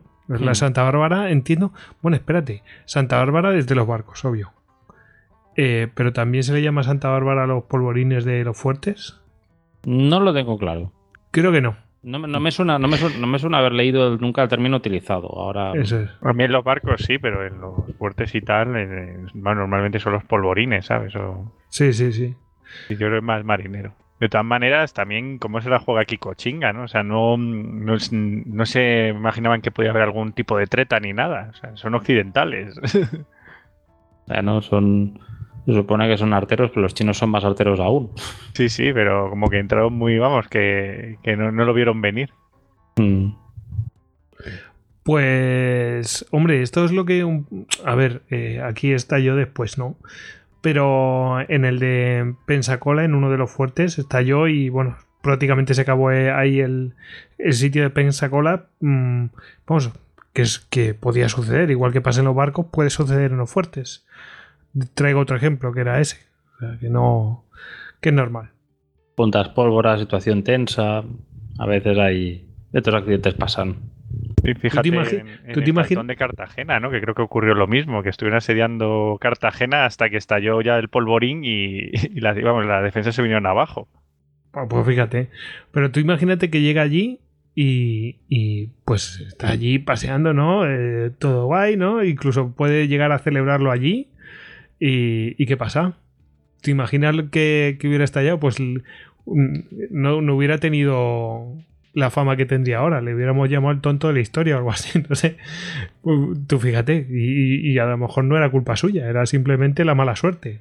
Es decir, ¿quién iba a pensar que iba a estallar? Bueno, a lo mejor podían olerse algo del plan de incendio, no sé. Bueno, la cosa es que tenemos el campamento, bueno, eh, perdón, el, el reducto Utrecht destrozado, pero bajo sobre sus restos los chinos construyeron un nuevo fuerte con piezas de artillería que pueden ya atacar al fuerte Zelandia y eso hace que la moral holandesa decaiga mucho y tras una reunión hay una votación y se decide enviar una carta a Koshinga ofreciendo su rendición. Es cuando se envía un soldado holandés con una bandera blanca y una carta que escribe Su Majestad, si Su Excelencia desea entrar en un trato honesto sobre esta fortaleza, tenga la bondad de enviar una carta en lengua holandesa como respuesta y déjela en medio del camino de piedra, en tanto en cuanto usted cese el uso de armas y la construcción de obras de sitio, tanto en agua como en tierra, y mantenga a todos sus hombres en sus fortificaciones sin permitirles que se acerquen o serán tratados como enemigos. Firmado Frederic Collet, gobernador de Formosa, Zelandia, 27 de enero del 62. Claro. Lo, tra- lo trataba como su majestad. Ah, no, no olvidemos que era un pipe chino por más que no quisiera usar el título. Ajá. Claro, Koshinga recibe la carta y no acaba de ver claras las intenciones de Collet y responde. El gran general Min, que somete a los rebeldes Koshinga, envía esta carta al gobernador Collet y a sus consejeros. He recibido su carta, pero es tan corta que no entiendo su significado, por lo que no me satisface. Si hay algo que quiera decirme, envíe a alguien con autoridad para decírmelo. Si no, me dará igual. Mis armas permanecerán en silencio hasta mediodía, pero si por entonces me debe dar a conocer sus intenciones. He hecho que Philip Mesh escriba esto en el holandés para que lo entienda mejor. Philip Mesh, por cierto, eh, prisionero que habían capturado en Fuerte Provincia, en algunos sitios también he encontrado Fuerte Providencia, y que por lo visto cuando le enviaron a, a, escribir esta carta, él pensó que ya había llegado su hora y hizo su extremo, bueno, hizo su, sus últimos votos y al final se contó con la sorpresa porque en vez de matarlo le obligaban a escribir alguna, una carta. Entonces Collet enviará unos emisarios... Hombre, con los, con los problemas de comunicación que estaban teniendo, obvios que se está viendo ahí, ¿no? Sí. Eh, están teniendo muchos problemas para tener diplomacia. Bueno, pero aún, aún mantienen el tono. ¿no? Sí, que sí. no, no es tampoco... Koshinga se muestra firme, pero rela- relativamente educado. Entonces Collet enviará unos emisarios y hay unos días de negociaciones, pero al final Collet escribe a Koshinga. Aceptamos entregar a su Alteza este castillo y todas las riquezas que hay en él. Por lo visto, tras contabilizarlo todo en detalle, el 1 de febrero, holandeses y chinos firman en Zelandia un tratado de paz. Pero um, esta firma tiene algunos problemas. Es que resulta que Collet quiere irse con los prisioneros holandeses, lo cual resulta que no está incluido dentro del clausulado de- del tratado. O sea, Y algunos ya no estaban. Sí. Todo en el caso de las mujeres. O sea, la intención era mirar de traer el máximo de mujeres posibles. Y por lo visto, algunas, la mayoría preferían quedarse. Y había alguna reticencia porque por lo visto algunas tenían ah, hijos medio chinos. Que para Mm. algunos no les importaba, pero bueno, no olvidemos que por entonces pues no había esa tolerancia a la multiculturalidad que hay ahora. Sí, espérate, esto es muy interesante. De hecho, ayer yo pillé una peli de vaqueros. eh, dirás, ¿qué tiene que ver eso? Bueno, pues que salía un indio que, bueno, pues eh, está con una blanca, ¿no? Y, y, bueno, pues querían que el niño que había nacido, pues eh, se criara con los blancos y tal. Y el indio le dice, a ver, eh, siempre va a ser un apestado entre los tuyos. En cambio, entre los míos lo van a tratar bien. Bueno, pues eso entiendo que es un poco igual, es decir, entre los holandeses un medio chino pues no va a estar muy bien. Sin embargo, eh, a lo mejor a, eh, viceversa pues no va a tener ningún problema, no sé. Sí, sí, los... No, no vemos que también, o sea, China nos parece monolítica, pero bueno, el- en gran medida el, el ejército de Koshinga es formado por, por gente de etnia Han. Eh, diferentes a los manchúes, diferentes a los tibetanos, bueno, a los cinco, a las llamadas cinco, los cinco pueblos que, que normalmente forman, forman China. A menos que recuerdo por las referencias a la, a la bandera de la República China. Mm. La que Sí, al sí. final Collet tiene que ceder, no hay trato sobre los prisioneros holandeses. Y el 9 de febrero los holandeses abandonarán Fuerte Zelandia con la banda tocando, con las banderas o- ondeando, mm, supongo muy similar, a, muy similar a la rendición de Fort Henry que vemos en el último Moicano. Y Collet entregará las llaves a un funcionario chino. eh, al final Koshinga visitará el castillo de Zelandia pero después de la experiencia del reducto de Utrecht eh, se irá por temor a una mina holandesa, no sea acaso que le vayan a hacer una mala jugada al final. Aprendió. Sí, como vemos al final acababa aprendiendo. Y dos semanas después ya la evacuación ya será completa y quedará Koshinga como amo y señor de Taiwán. Pero bueno, Golpe pese- a los holandeses, lo han pasado mal. Sí, los holandeses han... A, ver, ha sido... No deja de ser una derrota holandesa, de esas que siempre nos... Parece que en Istocas tenemos un leitmotiv que son las derrotas cuando los holandeses palmen, pero en este caso pues, parece ser que es una derrota bastante peleada. Sí, sobre todo por la, la diferencia de número es que es apabullante, pero bueno. Ahí está. Bueno, tenemos que, como lo he dicho, tenemos a Koshinga como amo y señor de Taiwán, pero allí en Fujian aún está allí Gentai que sigue sin enviarle grano. Taiwán queda durante un tiempo bastante aislado y de hecho lo único que Gentai envía a Koshinga obedeciendo sus órdenes es un fraile dominico, el padre Richo. Y lo envía con una razón muy sencilla, porque es que este padre Richo pues, tiene una misión, que es eh, traer una carta a Filipinas para que el reino de España eh, preste tributo a Cochinga. Y he conseguido, eh, uno de los autores describe, bueno, pone la carta que dice, era costumbre en la antigüedad, y aún lo es hoy, que toda nación extranjera reconozca a los príncipes elegidos por el cielo y les pague tributo. Envío a este fraile para persuadiros que os sometáis a la voluntad del cielo y humildemente vengáis cada año a darme homenaje. Si no obedecéis, mi flota os atacará inmediatamente. Quemará y destruirá vuestros fuertes, vuestras ciudades, vuestros almacenes y todo. Esto de, ¿cómo se llama esto? De mm, la voluntad del cielo, que pudiera Mm, parecer una cosa muy habitual, porque es lo que suelen decir todos, ¿no? Es que es voluntad divina que yo haga esto, este rey, lo otro, o lo hacemos por este dios o por lo otro, pero que... Mm, porque esta carta la escribe Koshinga, ¿no? Directamente. Sí, es de Koshinga. Bueno, pues es, eh, esto tiene que ver bastante con eh, e, el tema del emperador. El emperador de China no se llama emperador, obviamente, eh, pero lo que venía a decir el primer emperador era sí, eh, sí, sí, Juan Di, creo que se llamaba, era de, el que está justo bajo el cielo, es, debajo del cielo el primero soy yo, o algo así. Y, viene en referencia a esto, precisamente. Es decir, que no es un tema religioso ni nada de esto, sino que yo soy el que está ahí. El, primero, entre los mortales. Sí, el sí. pero y prácticamente divino.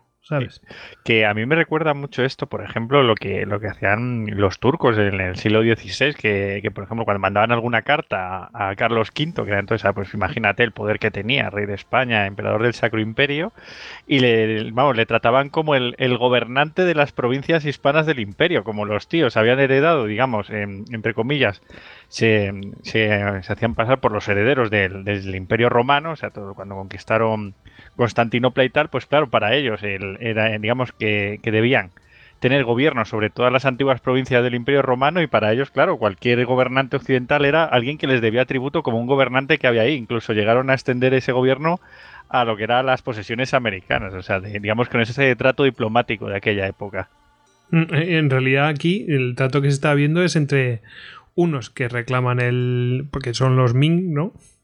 Eh, representados por Koshinga, esos vendrían a representar eh, lo que sería el imperio chino y, los españoles vendrían a representar, bueno, pues como, como los herederos, ¿no? del imperio... Claro, ya en esta época ya no, pero los herederos del imperio romano, ¿no? Mm, sí, bueno, eh, más que nada es como en plan de... Claro, los chinos en este, digamos que en este contexto serían como el imperio regional más poderoso y para ellos cualquier otra potencia, cualquier eh, pues, posesión cercana les debía pleitesía, hacer como una especie de escalafón, ¿no? Sí, tributos claramente. Sí, pero lo que yo, yo, lo que me refiero es que hubo un momento en que los dos imperios más poderosos que había en ese momento, por lo menos conocidos, eran el romano y el chino y tenían comunicaciones comerciales a través del persa y demás, eh, se conocía la existencia el uno del otro. Eso es, y entonces, bueno, después de tantos años después, viene a ser un poco por los herederos de aquello, ¿no? Sí, sí, vuelve a haber ese contacto, ¿no? Entre el occidente, claro, de heredero de Roma con, con esa China milenaria. Eso es, eso es, sí, sí. La cuestión es que Richard tiene la, misión de entregar esta carta a Manila y él ya tiene claro que los españoles no, van a aceptar dar tributo a Koshinga. Pero igualmente él va a Manila, eh, donde no es muy bien recibido. Por lo visto, hasta hay altercados, hay la, alta la fobia hacia los chinos lleva a que hayan incidentes, hayan choques con muertos y así. Y hay un momento en que Richo intenta mediar eh, junto con otro fraile, yendo al barrio chino para hablar con sus líderes. Y aunque llegan a conversar, por lo visto no son muy buenos términos porque el otro fraile acaba asesinado y él se salva por poco. Al final consigue persuadir al gobernador español que deporte a los chinos. ve que su plan inicial era matarlos y el gobernador eh, acabará escribiendo una carta a Taiwán, evidentemente rechazando los términos de, de Koshinga. Desgraciadamente no he podido encontrar ninguna copia de ella. y Richard se ofrece a llevarla, aunque es consciente porque llevándola se enfrentará a la ira de Koshinga y muy probablemente alcance el martirio, que, aunque sea una de las más altas aspiraciones de, de un monje de esa época, pues no era decide afrontar este, esta situación. Tiene un viaje muy complicado, de hecho no llega a Taiwán, llegará a Xiamen, parte del, del, emporio, del emporio de Koshinga continental.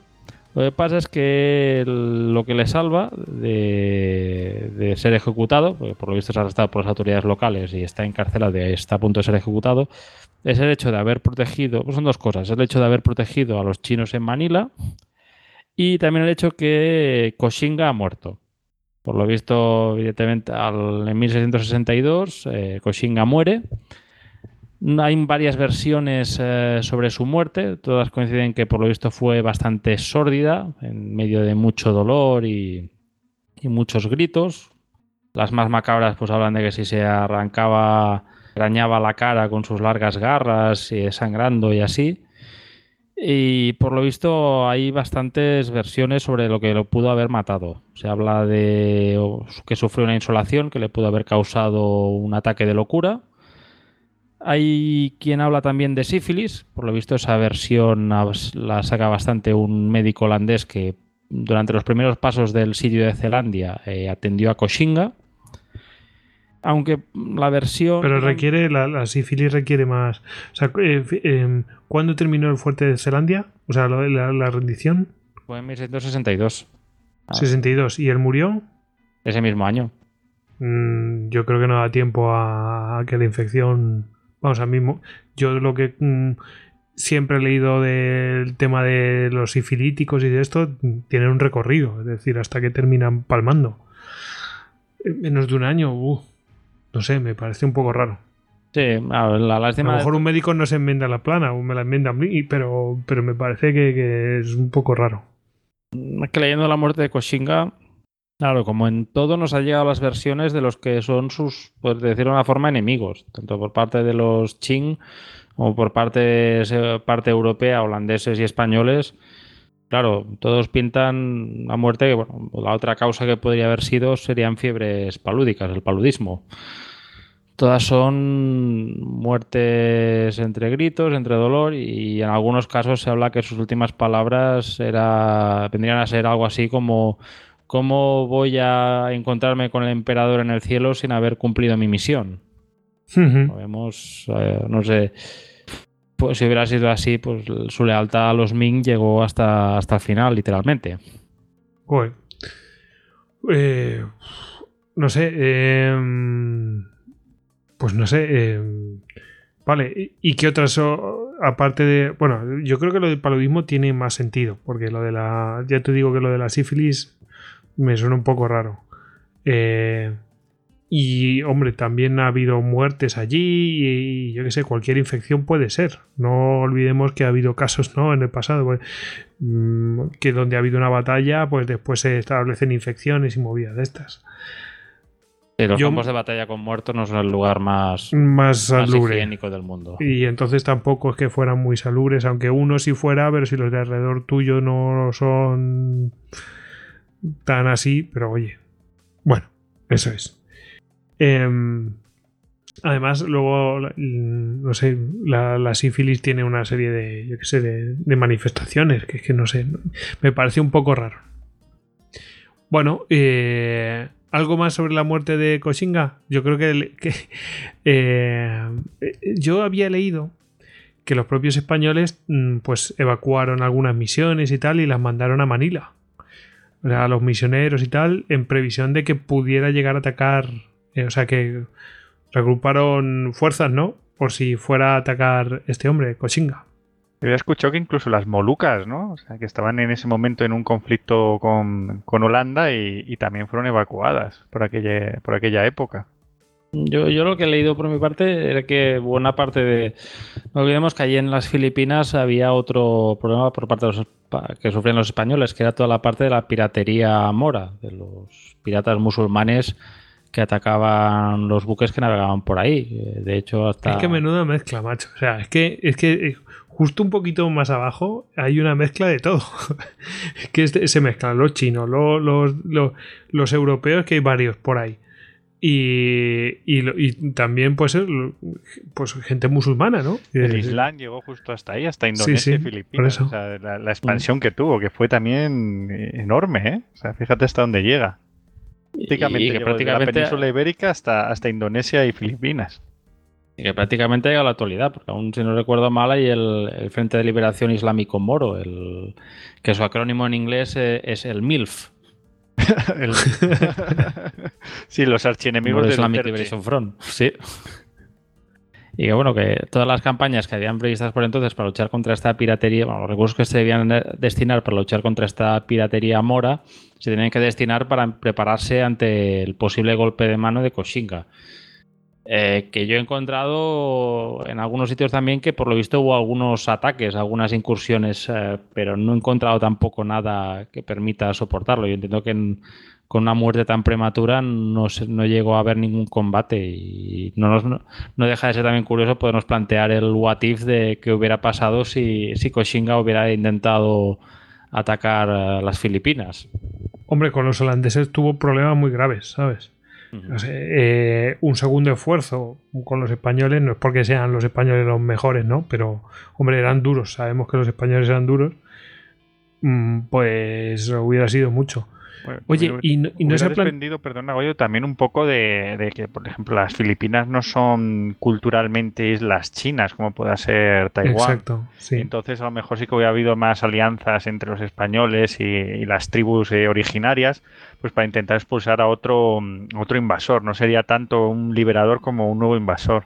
Es decir, que Taiwán, pese a que ahora visto en la actualidad puede aparecer un territorio muy chino así, sí que leyendo un poco, por lo visto hubo en algún momento algo de presencia eh, china en la época de la dinastía Tang, pero hasta entonces pues esas islas habían, se habían mantenido a su aire, manteniendo puramente relaciones comerciales y quizá un poco como, como eran también las, las islas, las Ryukyu en su momento, que eran unas islas que prestaban tributo tanto al emperador de Japón como al emperador de China. Estaban ahí un poco ahí en medio hasta que creo que lo comentamos en Histocas de cagadas diplomáticas cuando hablamos de Wang Zhonghu que, que se resolvió el estatus pues un poco a favor de los, de los japoneses.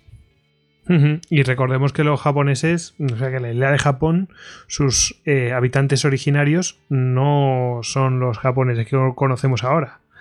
Es decir, que bueno, que, pasaba lo mismo que, que pasaba en Taiwán, o que estas cosas se veían. Voy a buscar el nombre y luego os lo digo. ¿Los Ainus? los Ainus, sí, sí, efectivamente. Sí, creo que sí. Habitantes japoneses, os lo digo ya es originarios. Y, no hay. Producción, producción al aire. Sí, sí, sí, Ainus. ¿eh? Producción al aire. sí, sí, sí, tal cual. Hombre, ya tenemos aquí a Google que nos resuelve todas las cosas. Bueno, ya lo he resuelto eh. yo antes, de memoria, ¿eh? ¿eh? sí, sí. hay que confirmarlo. bueno, seguro que Google nos patrocina después de esta propaganda. Que, mm, oye, ¿y no han pensado en que a lo mejor Mm, lo pudieran haber envenenado. Porque este hombre tenía enemigos. Y enemigos muy grandes. Puede ser, pero como en la China de entonces aún no habían CSIs, no hemos podido. Todas estas versiones que te digo, que supongo que al venir de, los, de sus enemigos, pues quieren pintar primero su no intervención en esa muerte y segundo hacer que esa muerte sea lo más sórdida, macabra y, y, dolorosa posible. Sí, sí, sí.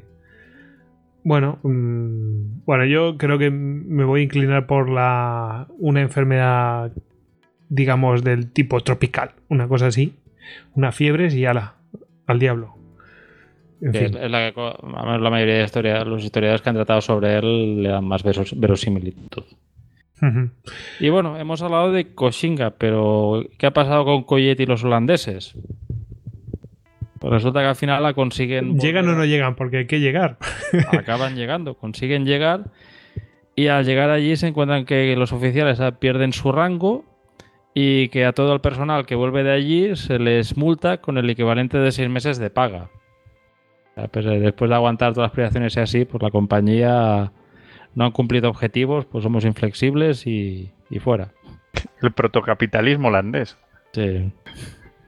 Joder, madre ahora, mía. ahora- ahora viene cuando poníamos a cotaciones el neoliberalismo. Sí, sí, sí, sí. Sí, sí, aquí eso era un negocio. Eso era una neoliberalismo colonia y era un negocio. Sí. La perdieron Hombre, por teniendo, en fuera. cuenta, teniendo en cuenta el impacto que podía tener en la bolsa de Ámsterdam la caída de Taiwán, de hecho, gracias a poder mirarlo.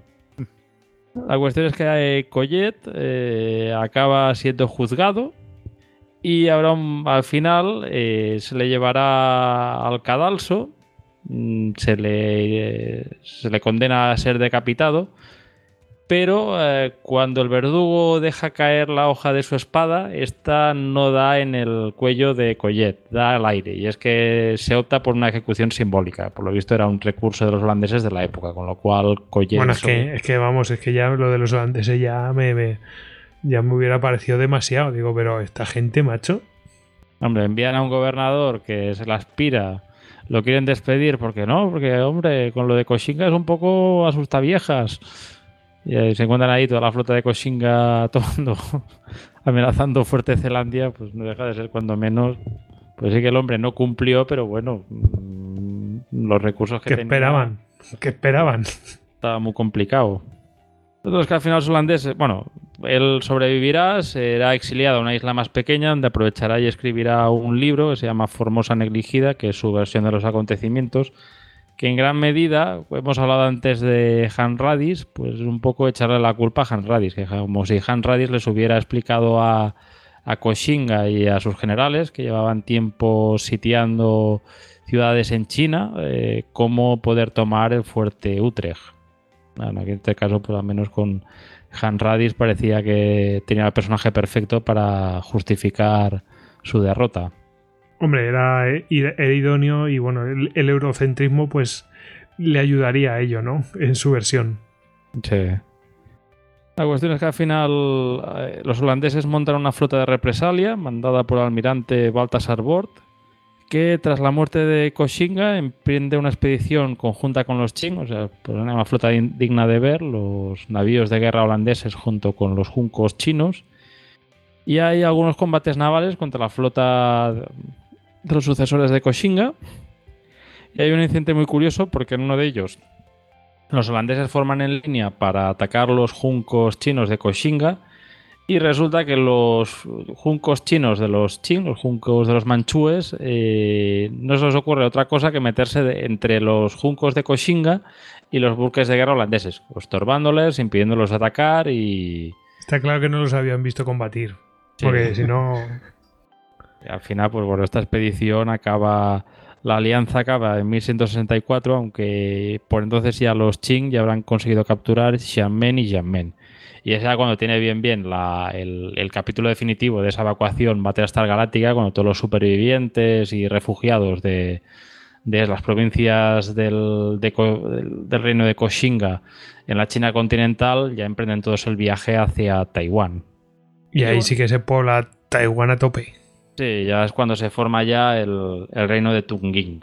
Ya supongo que los sucesores ya no pensaban tanto en la restauración de los Ming como en, en establecer su propia saga. Pero es que es lo que hablábamos antes, es como la isla loser, o sea, cuando pierdes en China te vas a Taiwán.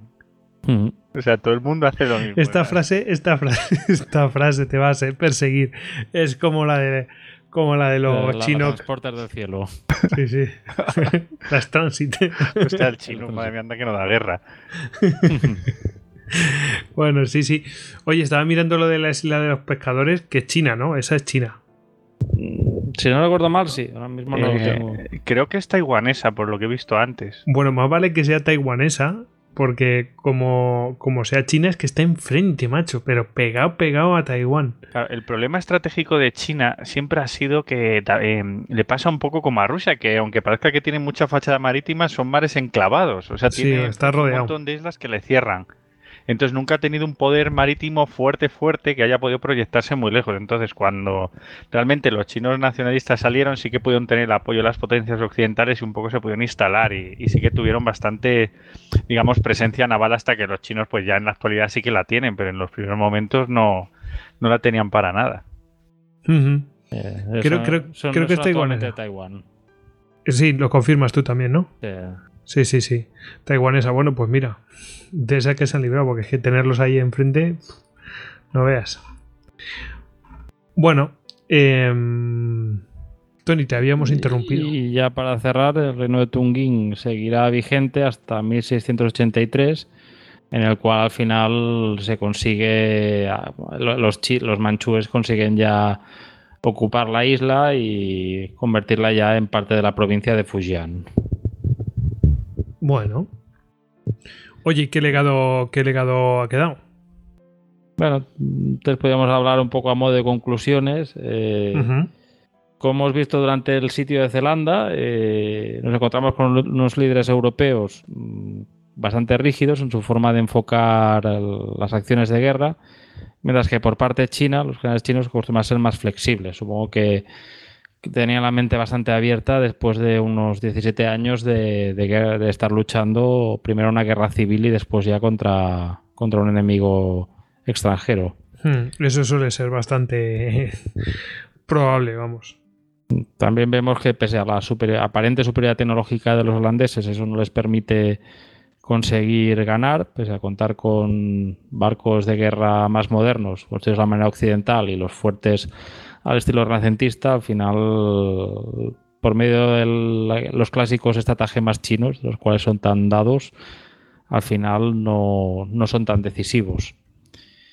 Y hay que decir que por parte de China nos encontramos con un liderazgo astuto que viene de una rica tradición militar eh, que ayuda a Koshinga a ganar la guerra, pero quizá hay otro factor a destacar en él, que es la capacidad de adaptarse, que en nueve meses abraza con ayuda de desertores técnicas de asedio de la manera occidental que llevan años para ser desarrolladas en Europa. Y plantear un poco que quizá también no fuera por, uh, por este legado, por esta diferencia, diferente herencia cultural de Koshinga, esta mezcla de culturas que él representaba propiamente. Hombre, eh, hay que recordar que también tuvo su momento pirático, ¿no? Entonces, los piratas por lo general suelen adaptarse a todo lo que pillan. Eso también influye, ¿no? Aparte de que la, herencia cultural militar en China es enorme. Y bueno, y el tener, al estar tanto tiempo en guerra, pues es lo que decías antes. Tiene pinta de que eso hace que seas más ágil, no seas tan rígido a la hora de tomar decisiones, etcétera. Práctico, vamos. Y si queréis reír a modo de metahistoria de este podcast, pues yo he estado tomando las, notas, las últimas notas hoy. Las tenía en una libreta que me he dejado encima de la mesa donde normalmente hago el desayuno. Y me he encontrado una nota que me parece que ha escrito Neus que pone: y colorín colorado, la fricada se ha acabado. Chimpún. Pero no te haces esas cosas por ahí. Muy bien. error, me, me ha error. pare- me- me ha parecido un, eh, un, un final estupendo. Qué grande. La fricada se ha acabado. Venga. Sí, muy bien, pero qué, qué, qué guay news que te, que te ha dejado eso ahí. A ver si lo leías. muy bien.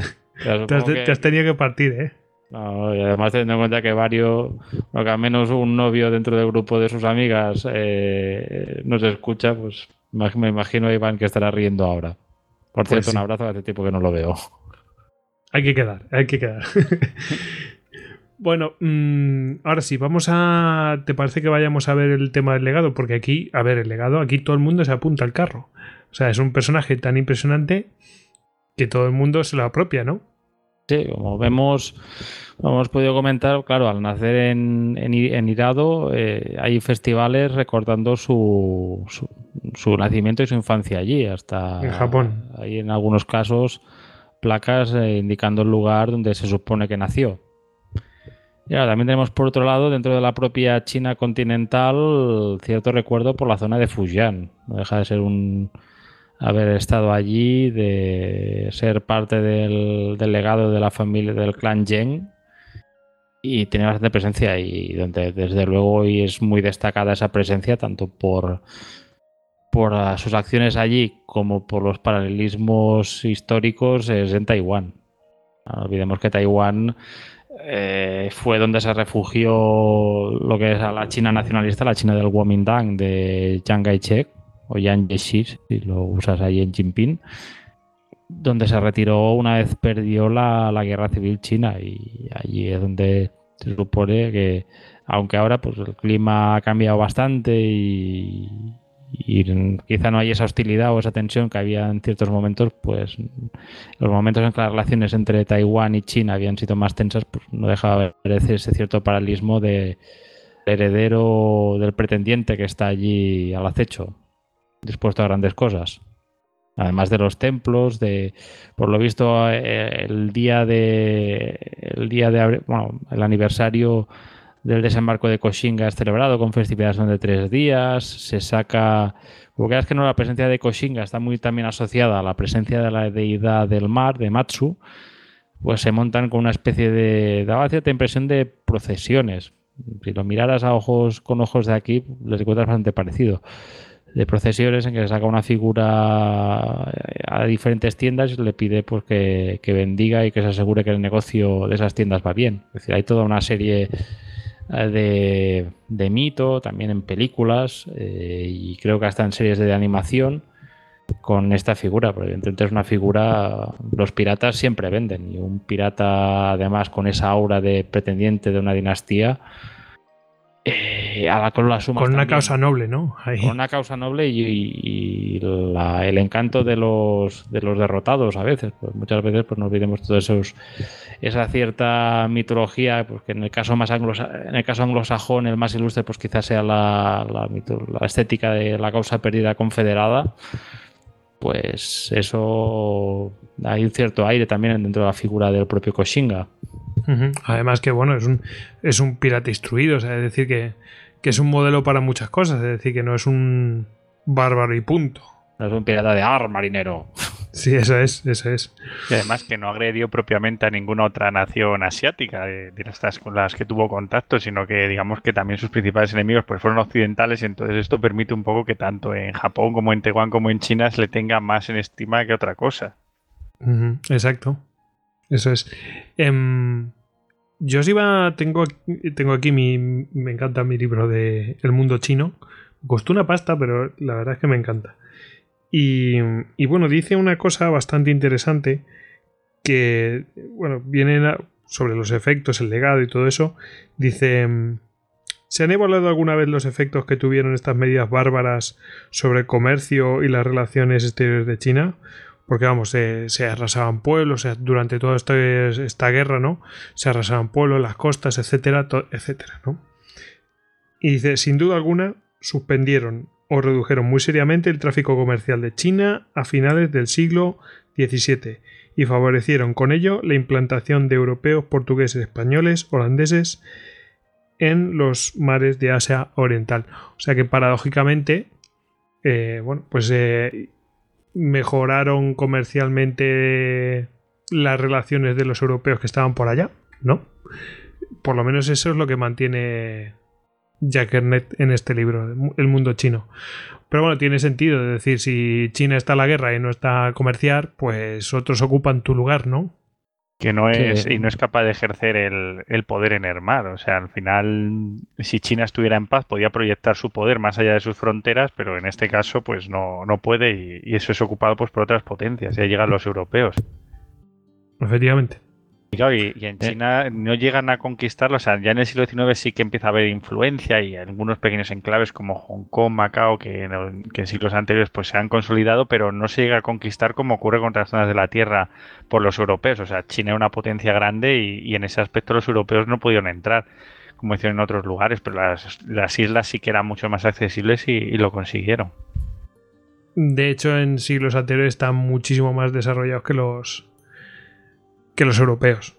Eh, eso, es así. Sí, sí, hasta el siglo XV muchísimo más. Sí, sí, eso es así. Entonces, claro, pues, aunque entren en decadencia, pero bueno, mm, no son gente que no conozca la metalurgia, sino todo lo contrario.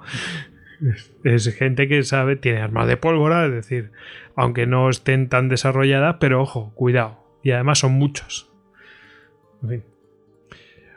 Pues, eh, ¿algo más del legado?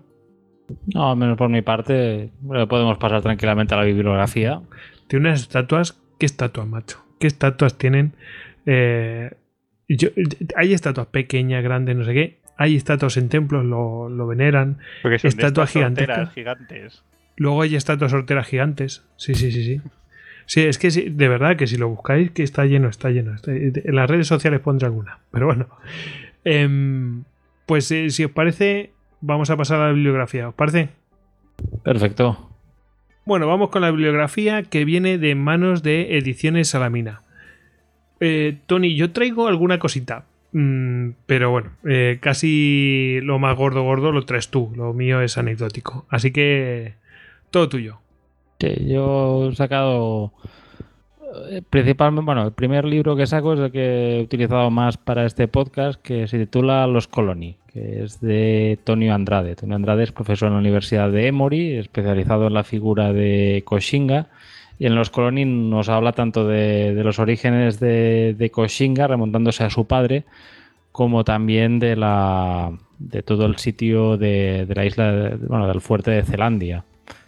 Está muy bien. Yo me acuerdo, creo que cogí. luego explicaré cómo llega a esta historia, pero al final es de estos libros que compré con curiosidad, eh, lo leí, lo devoré y de los que te deja buena impresión.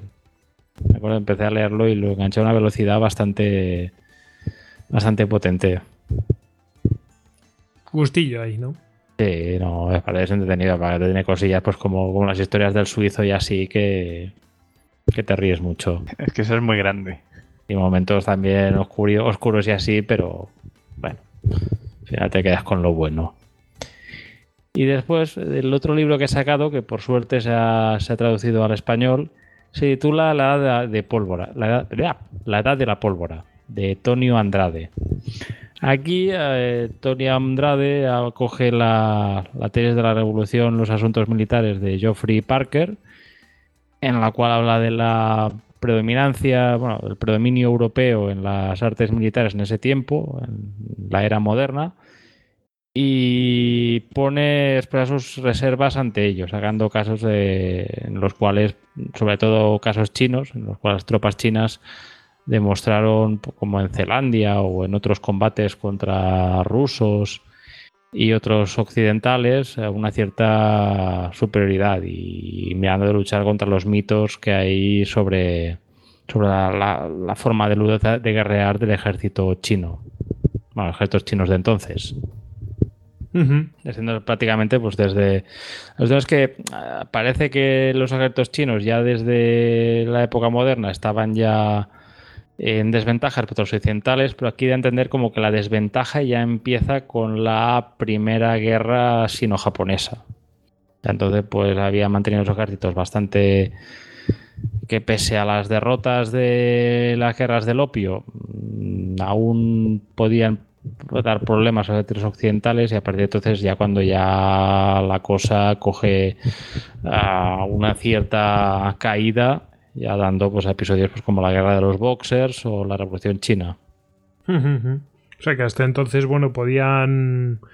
eh, bueno, no se, no se les podía tratar de, tan, de una manera tan escandalosamente mala, pero a partir de entonces vienen así, cuesta abajo.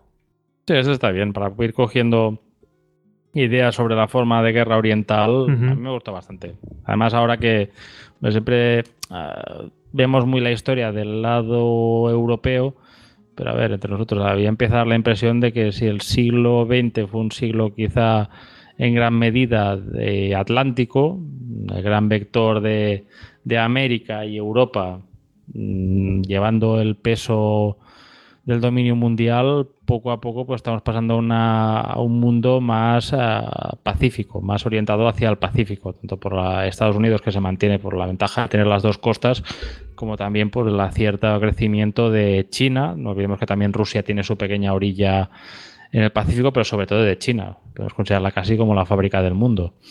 Y poder empezar ya a ir conociendo cosillas sobre la cultura china nos permita quizá eh, poder entenderla mejor, poder mirarla con otros ojos que nos permitan eh, entender mejor sus acciones y, y poder eh, entender qué hay, qué hay tras ellas. Es que al principio quería hacer este Istocas el, la temporada pasada porque iba con principio una meta de, de un podcast sobre historia china por temporada, pero al final ha caído ahora. Bueno, vamos a seguir una máxima china que es las cosas hay que hacerlas con paciencia, con mucha paciencia. Ya te has comprometido, Tony, para las próximas temporadas. Sí, no, a mí que me, gustaría, que me gustaría rehacer sería el de la, de la Revolución China. Mirar de hacerlo por más partes, más ampliado. Sí. Porque ese era los primeros. Me acuerdo que el audio salió bastante rana y. Y puedo hacer alguna cosa más. Más agradable tanto a la oída como también con, con más chicha. Os he encontrado bastante cosa interesante. Pues nada, hacer reboot de Histocast. Sí, o hacerlo en más partes, o sea, hacerlo más detenidamente por episodio. Eso se puede hacer perfectamente. Eso me, pa- me parece una buena idea. De hecho, es que la historia china es, es buenísima, es verdad. eh, y como las cosas, bueno, pues están eh, cambiando, ¿no? Están moviéndose de un lado al otro, está oscilando hacia el Pacífico, como has dicho tú. No es la primera vez que lo escucho eso, mm, lo he escuchado muchas veces y, y poco a poco está sucediendo. Bueno, em, ¿qué más? Tenemos aquí eh, algo en francés. Sí, he dejado un documental sobre Koshinga que encontré en YouTube, hecho por el canal Arte, ese canal franco-alemán sobre documentales, que saca un documental, pasa que aquí en YouTube está en francés, y en que aprovecha la figura de Koshinga para hablar de la, del intento por parte de unos taiwaneses de reconstruir un junco como los juncos de la flota de Koshinga. Eh, aprovechando, ahí podemos decir que hay dos líneas, la que te habla propiamente de Koshinga, como también otra que te habla de los trabajos de, restauración, de mirar de, eh, por lo visto no hay los planos de esa clase de juncos, se consiguió hacer un grabado, bueno, se cogió un dibujo de uno de ellos, se hizo se renderizó, se hizo una maqueta y posteriormente se miró de hacer un, un buque de estos a, a tamaño real, a escala 1-1. Y de todas las historias que hay dentro, hay algunas bastante curiosas. En principio pensaba, barco así, pero parece que no deba tener mucha chicha, pero cuando se empieza... Al final acabas viendo que también allí en Taiwán, cuando se meten políticos por en medio, las cosas pueden tomar carices inesperados. Hombre, aquí Sí, hace sobre unos si por el años. Parlamento, ¿no? El famoso Parlamento de Taiwán. Sí, que terminan zapatazos. La, la- la- la- la sección de Taipei del Club de la Lucha. Eso, eso es. ¿Qué, qué os iba a decir? Que mm, aquí hace unos años se hablaba de que el, el Ayuntamiento de Madrid iba a, a construir una réplica 1-1 del Santísima Trinidad. Eh, ¿No me creéis? Buscadlo en Google. Ahí están las noticias. Bueno, que en Madrid tenías que tener naumaquias. Eso, eso estuvo, eso estuvo en la, en la mesa, sí, sí, ¿Y ojalá. dónde, dónde lo iban a poner? ¿El lago El Retiro? Pues estaban hablando que en el Parque Juan Carlos I. Ah, Pero hay un lago ahí. Sí, sí, claro que hay lago. Anda, anda, me vas a hacer hablar de tu barrio. En fin, Oye, nosotros también tenemos aquí dos lagunas. pues eso, lagunas, lagos. en fin. No digo más. Eh, eh, qué canal arte, macho. Eh, qué buen recuerdo tengo de ese canal eh, con el tiempo. No sé si ahora meterán alienígenas ancestrales y cosas de estas, pero en su momento eh, sí que tengo buen recuerdo de ese canal. No, Artes son demasiado europeos, no se ha metido en la cienciología por en medio. Ah, vale, vale, muy bien, muy bien, así me gusta. Bueno, eh, tenemos una última cosa que está sí que friki friki. Sí, a ver, he sacado. Como también tenemos gamers por aquí, o aficionados a los juegos de estrategia, os he querido sacar un videojuego que se trata del Sengoku Jidai Shadow of the Shogun. Aunque el nombre nos debiera parecer que no tiene nada que ver, porque al principio el juego en sí habla sobre las guerras en el Japón feudal y con mucho puedes encontrar batallas de, la- de las guerras Ji- Imjin eh, contra coreanos y chinos en la, inves- en la invasión de, de Shogun de, cuando el Shogun intentó invadir Corea. Hay un. El juego sacaron varios DLCs y un DLC en concreto que es el Mandate of Heaven, que ah, también incluye una lista de ejércitos de Koshinga, donde tienes ah, tanto las tropas tradicionales ah, chinas, o a mí me, me llamó la atención básicamente por los, por los esclavos negros. Y como fui documentándome del juego antes que de conocer la historia, pues claro, cuando vi un ejército que hablaba de un señor de la guerra pirata que tenía un grupo de tiradores negros que eran esclavos liberados de los holandeses los que había ganado y dijo, ostras, un, chino ganando a los holandeses, eh, esto hay que mirarlo. Y fue cuando llegué a la propia historia de Koshinga, llegué a los Colony y podemos decir pues que quizá con este podcast hemos cerrado un ciclo de estudio y conocimiento sobre, sobre esta figura, empezado pues de, esta forma curiosa, con un juego de ordenador. Mm, además que es lo que siempre decimos, empezás por un tirando de un hilo y te salen cuatro más. Y vete a saber dónde terminan, ¿no?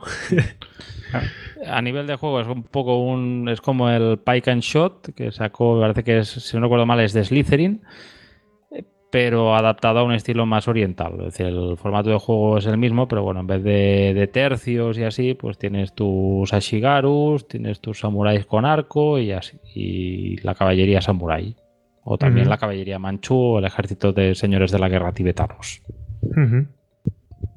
Eh, David, ¿tú querías decir algo? Eh, que lo que decía, lo de tirar del hilo, eso es muy habitual, eh, lo hemos dicho muchas veces y, muchos de nuestros propios Istocas, sí, yo creo que van en esa dirección, en, que la gente un poco, si le gusta algún tema o algo, y luego a partir de, de, escucharnos o algo, sí que pueden pues buscar más biografía y demás. O sea, es una cosa muy común. Casi estamos. Sí, sí. Em, yo traigo, eh, por supuesto, siempre que hablamos de historia de China y tal, traigo eh, el libro Mundo Chino de Jacques Garnett.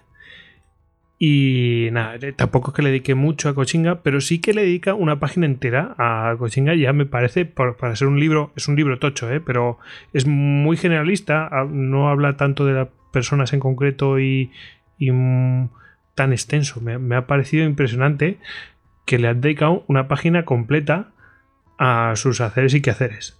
Y está bien, bueno, pues si esto que os he mencionado es una parte pequeña, pero bueno, si queréis echarle un vistazo de lo que supuso Koshinga y todo eso y la época, es, es muy indicado este libro porque te haces la idea, toca muchos ámbitos, no es solamente el militar, ni, ni el personal, ni los emperadores, ni nada de esto, sino que toca un montón de ámbitos, entonces es muy recomendado. Y luego me he encontrado, así, eh, buscando información, me he encontrado así, casi sin querer, con una obra que tiene siglos. Eh, en principio de marioneta, pero también ya ha sido trasladado a Kabuki, que se llama Battles of Koshinga. Eh, o sea que mm, básicamente japonesa, ¿no? Kabuki. Me pareció curioso y bueno, habla, y ojo, eh, si no me equivoco, si no me equivoco, eh, lleva, se, puede tardar varios días en, tratar el, toda la historia que cuenta esta obra. O sea, y habla precisamente pues de los haceres y quehaceres y de aventura de Koshinga. Me ha parecido súper curioso, ¿no? Yo no sé, esto es como, como ¿cómo se llama esta obra de Wagner? El, anillo de los nivelungos, ¿no? que si te lo quieres ver completo, vamos, te tienes que llevar la cantimplora y de todo.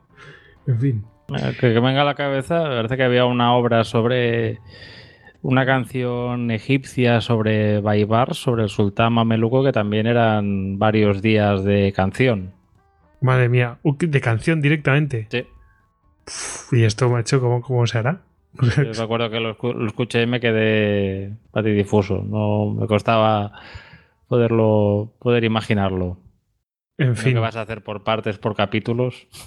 Tremendo. Eso es como que intenta escuchar el podcast de Vietnam, los dos podcasts de Vietnam del tirón. tengo, tengo aquí, eh, lo, acabo de mirar rápidamente porque digo, quiero saber exactamente cuánto tiempo, ¿no? Y, en la Wikipedia pone que la primera escena se, pues, se, estrenó el 27 de noviembre de 1715. fíjate si esto es antiguo. Y duró los siguientes 17 meses.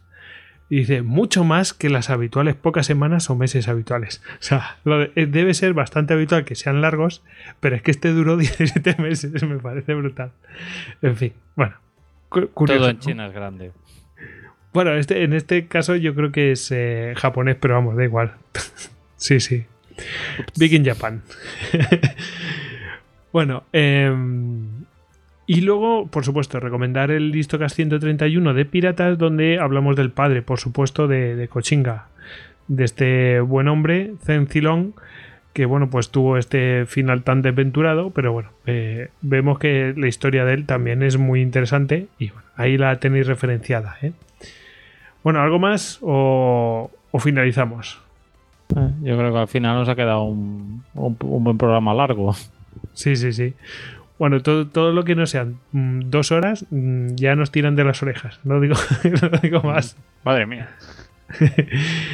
Bueno, em, antes de finalizar, ya sabéis que tenemos que dar las gracias a todos los que nos escuchan, pero de especial manera a los mecenas que, bueno, pues nos ayudan a seguir con, con toda esta actividad y en, eh, de forma mucho más especial a los patronos héroes de las Termópilas que han producido este programa, Daniel y Cristian Carrillo, el ecuatoriano en Tokio.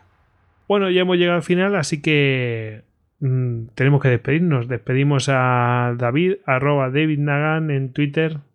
Venga, buenas noches, David. Venga, buenas noches, chicos. Y hasta la Y- próxima, que será Eso. sí, señor. Y despedimos a Tony, arroba Lord Cirencester en Twitter. Tony, que tengas más de estas situaciones de decir, ostras, este, esto- este tío derrotó a los holandeses. Pues de estas, de estas que hacen que tires del hilo así con tantas ganas. Mola. Y otro capítulo más de nuestras victorias sobre holandeses. No, no solo los tercios les daban cera. Hay que buscar, hay que buscar alguna victoria de los holandeses. Sí, hombre, Yo, así a bote pronto- Ahí, ¿no? El almirante Trump. Eh, de Reuters. Eh, tío, de mira, Rutte. De hecho no iban a estrenar unas películas, aquí en España no se ha estrenado. No Aquí a hubieran arrasado. pero yo he visto, por oír, sí, hay la Sí. película de, de- de- una película titulada de Admiral con la, bueno, la vida y milagros de, de. Que Sale Tywin Lannister por ahí.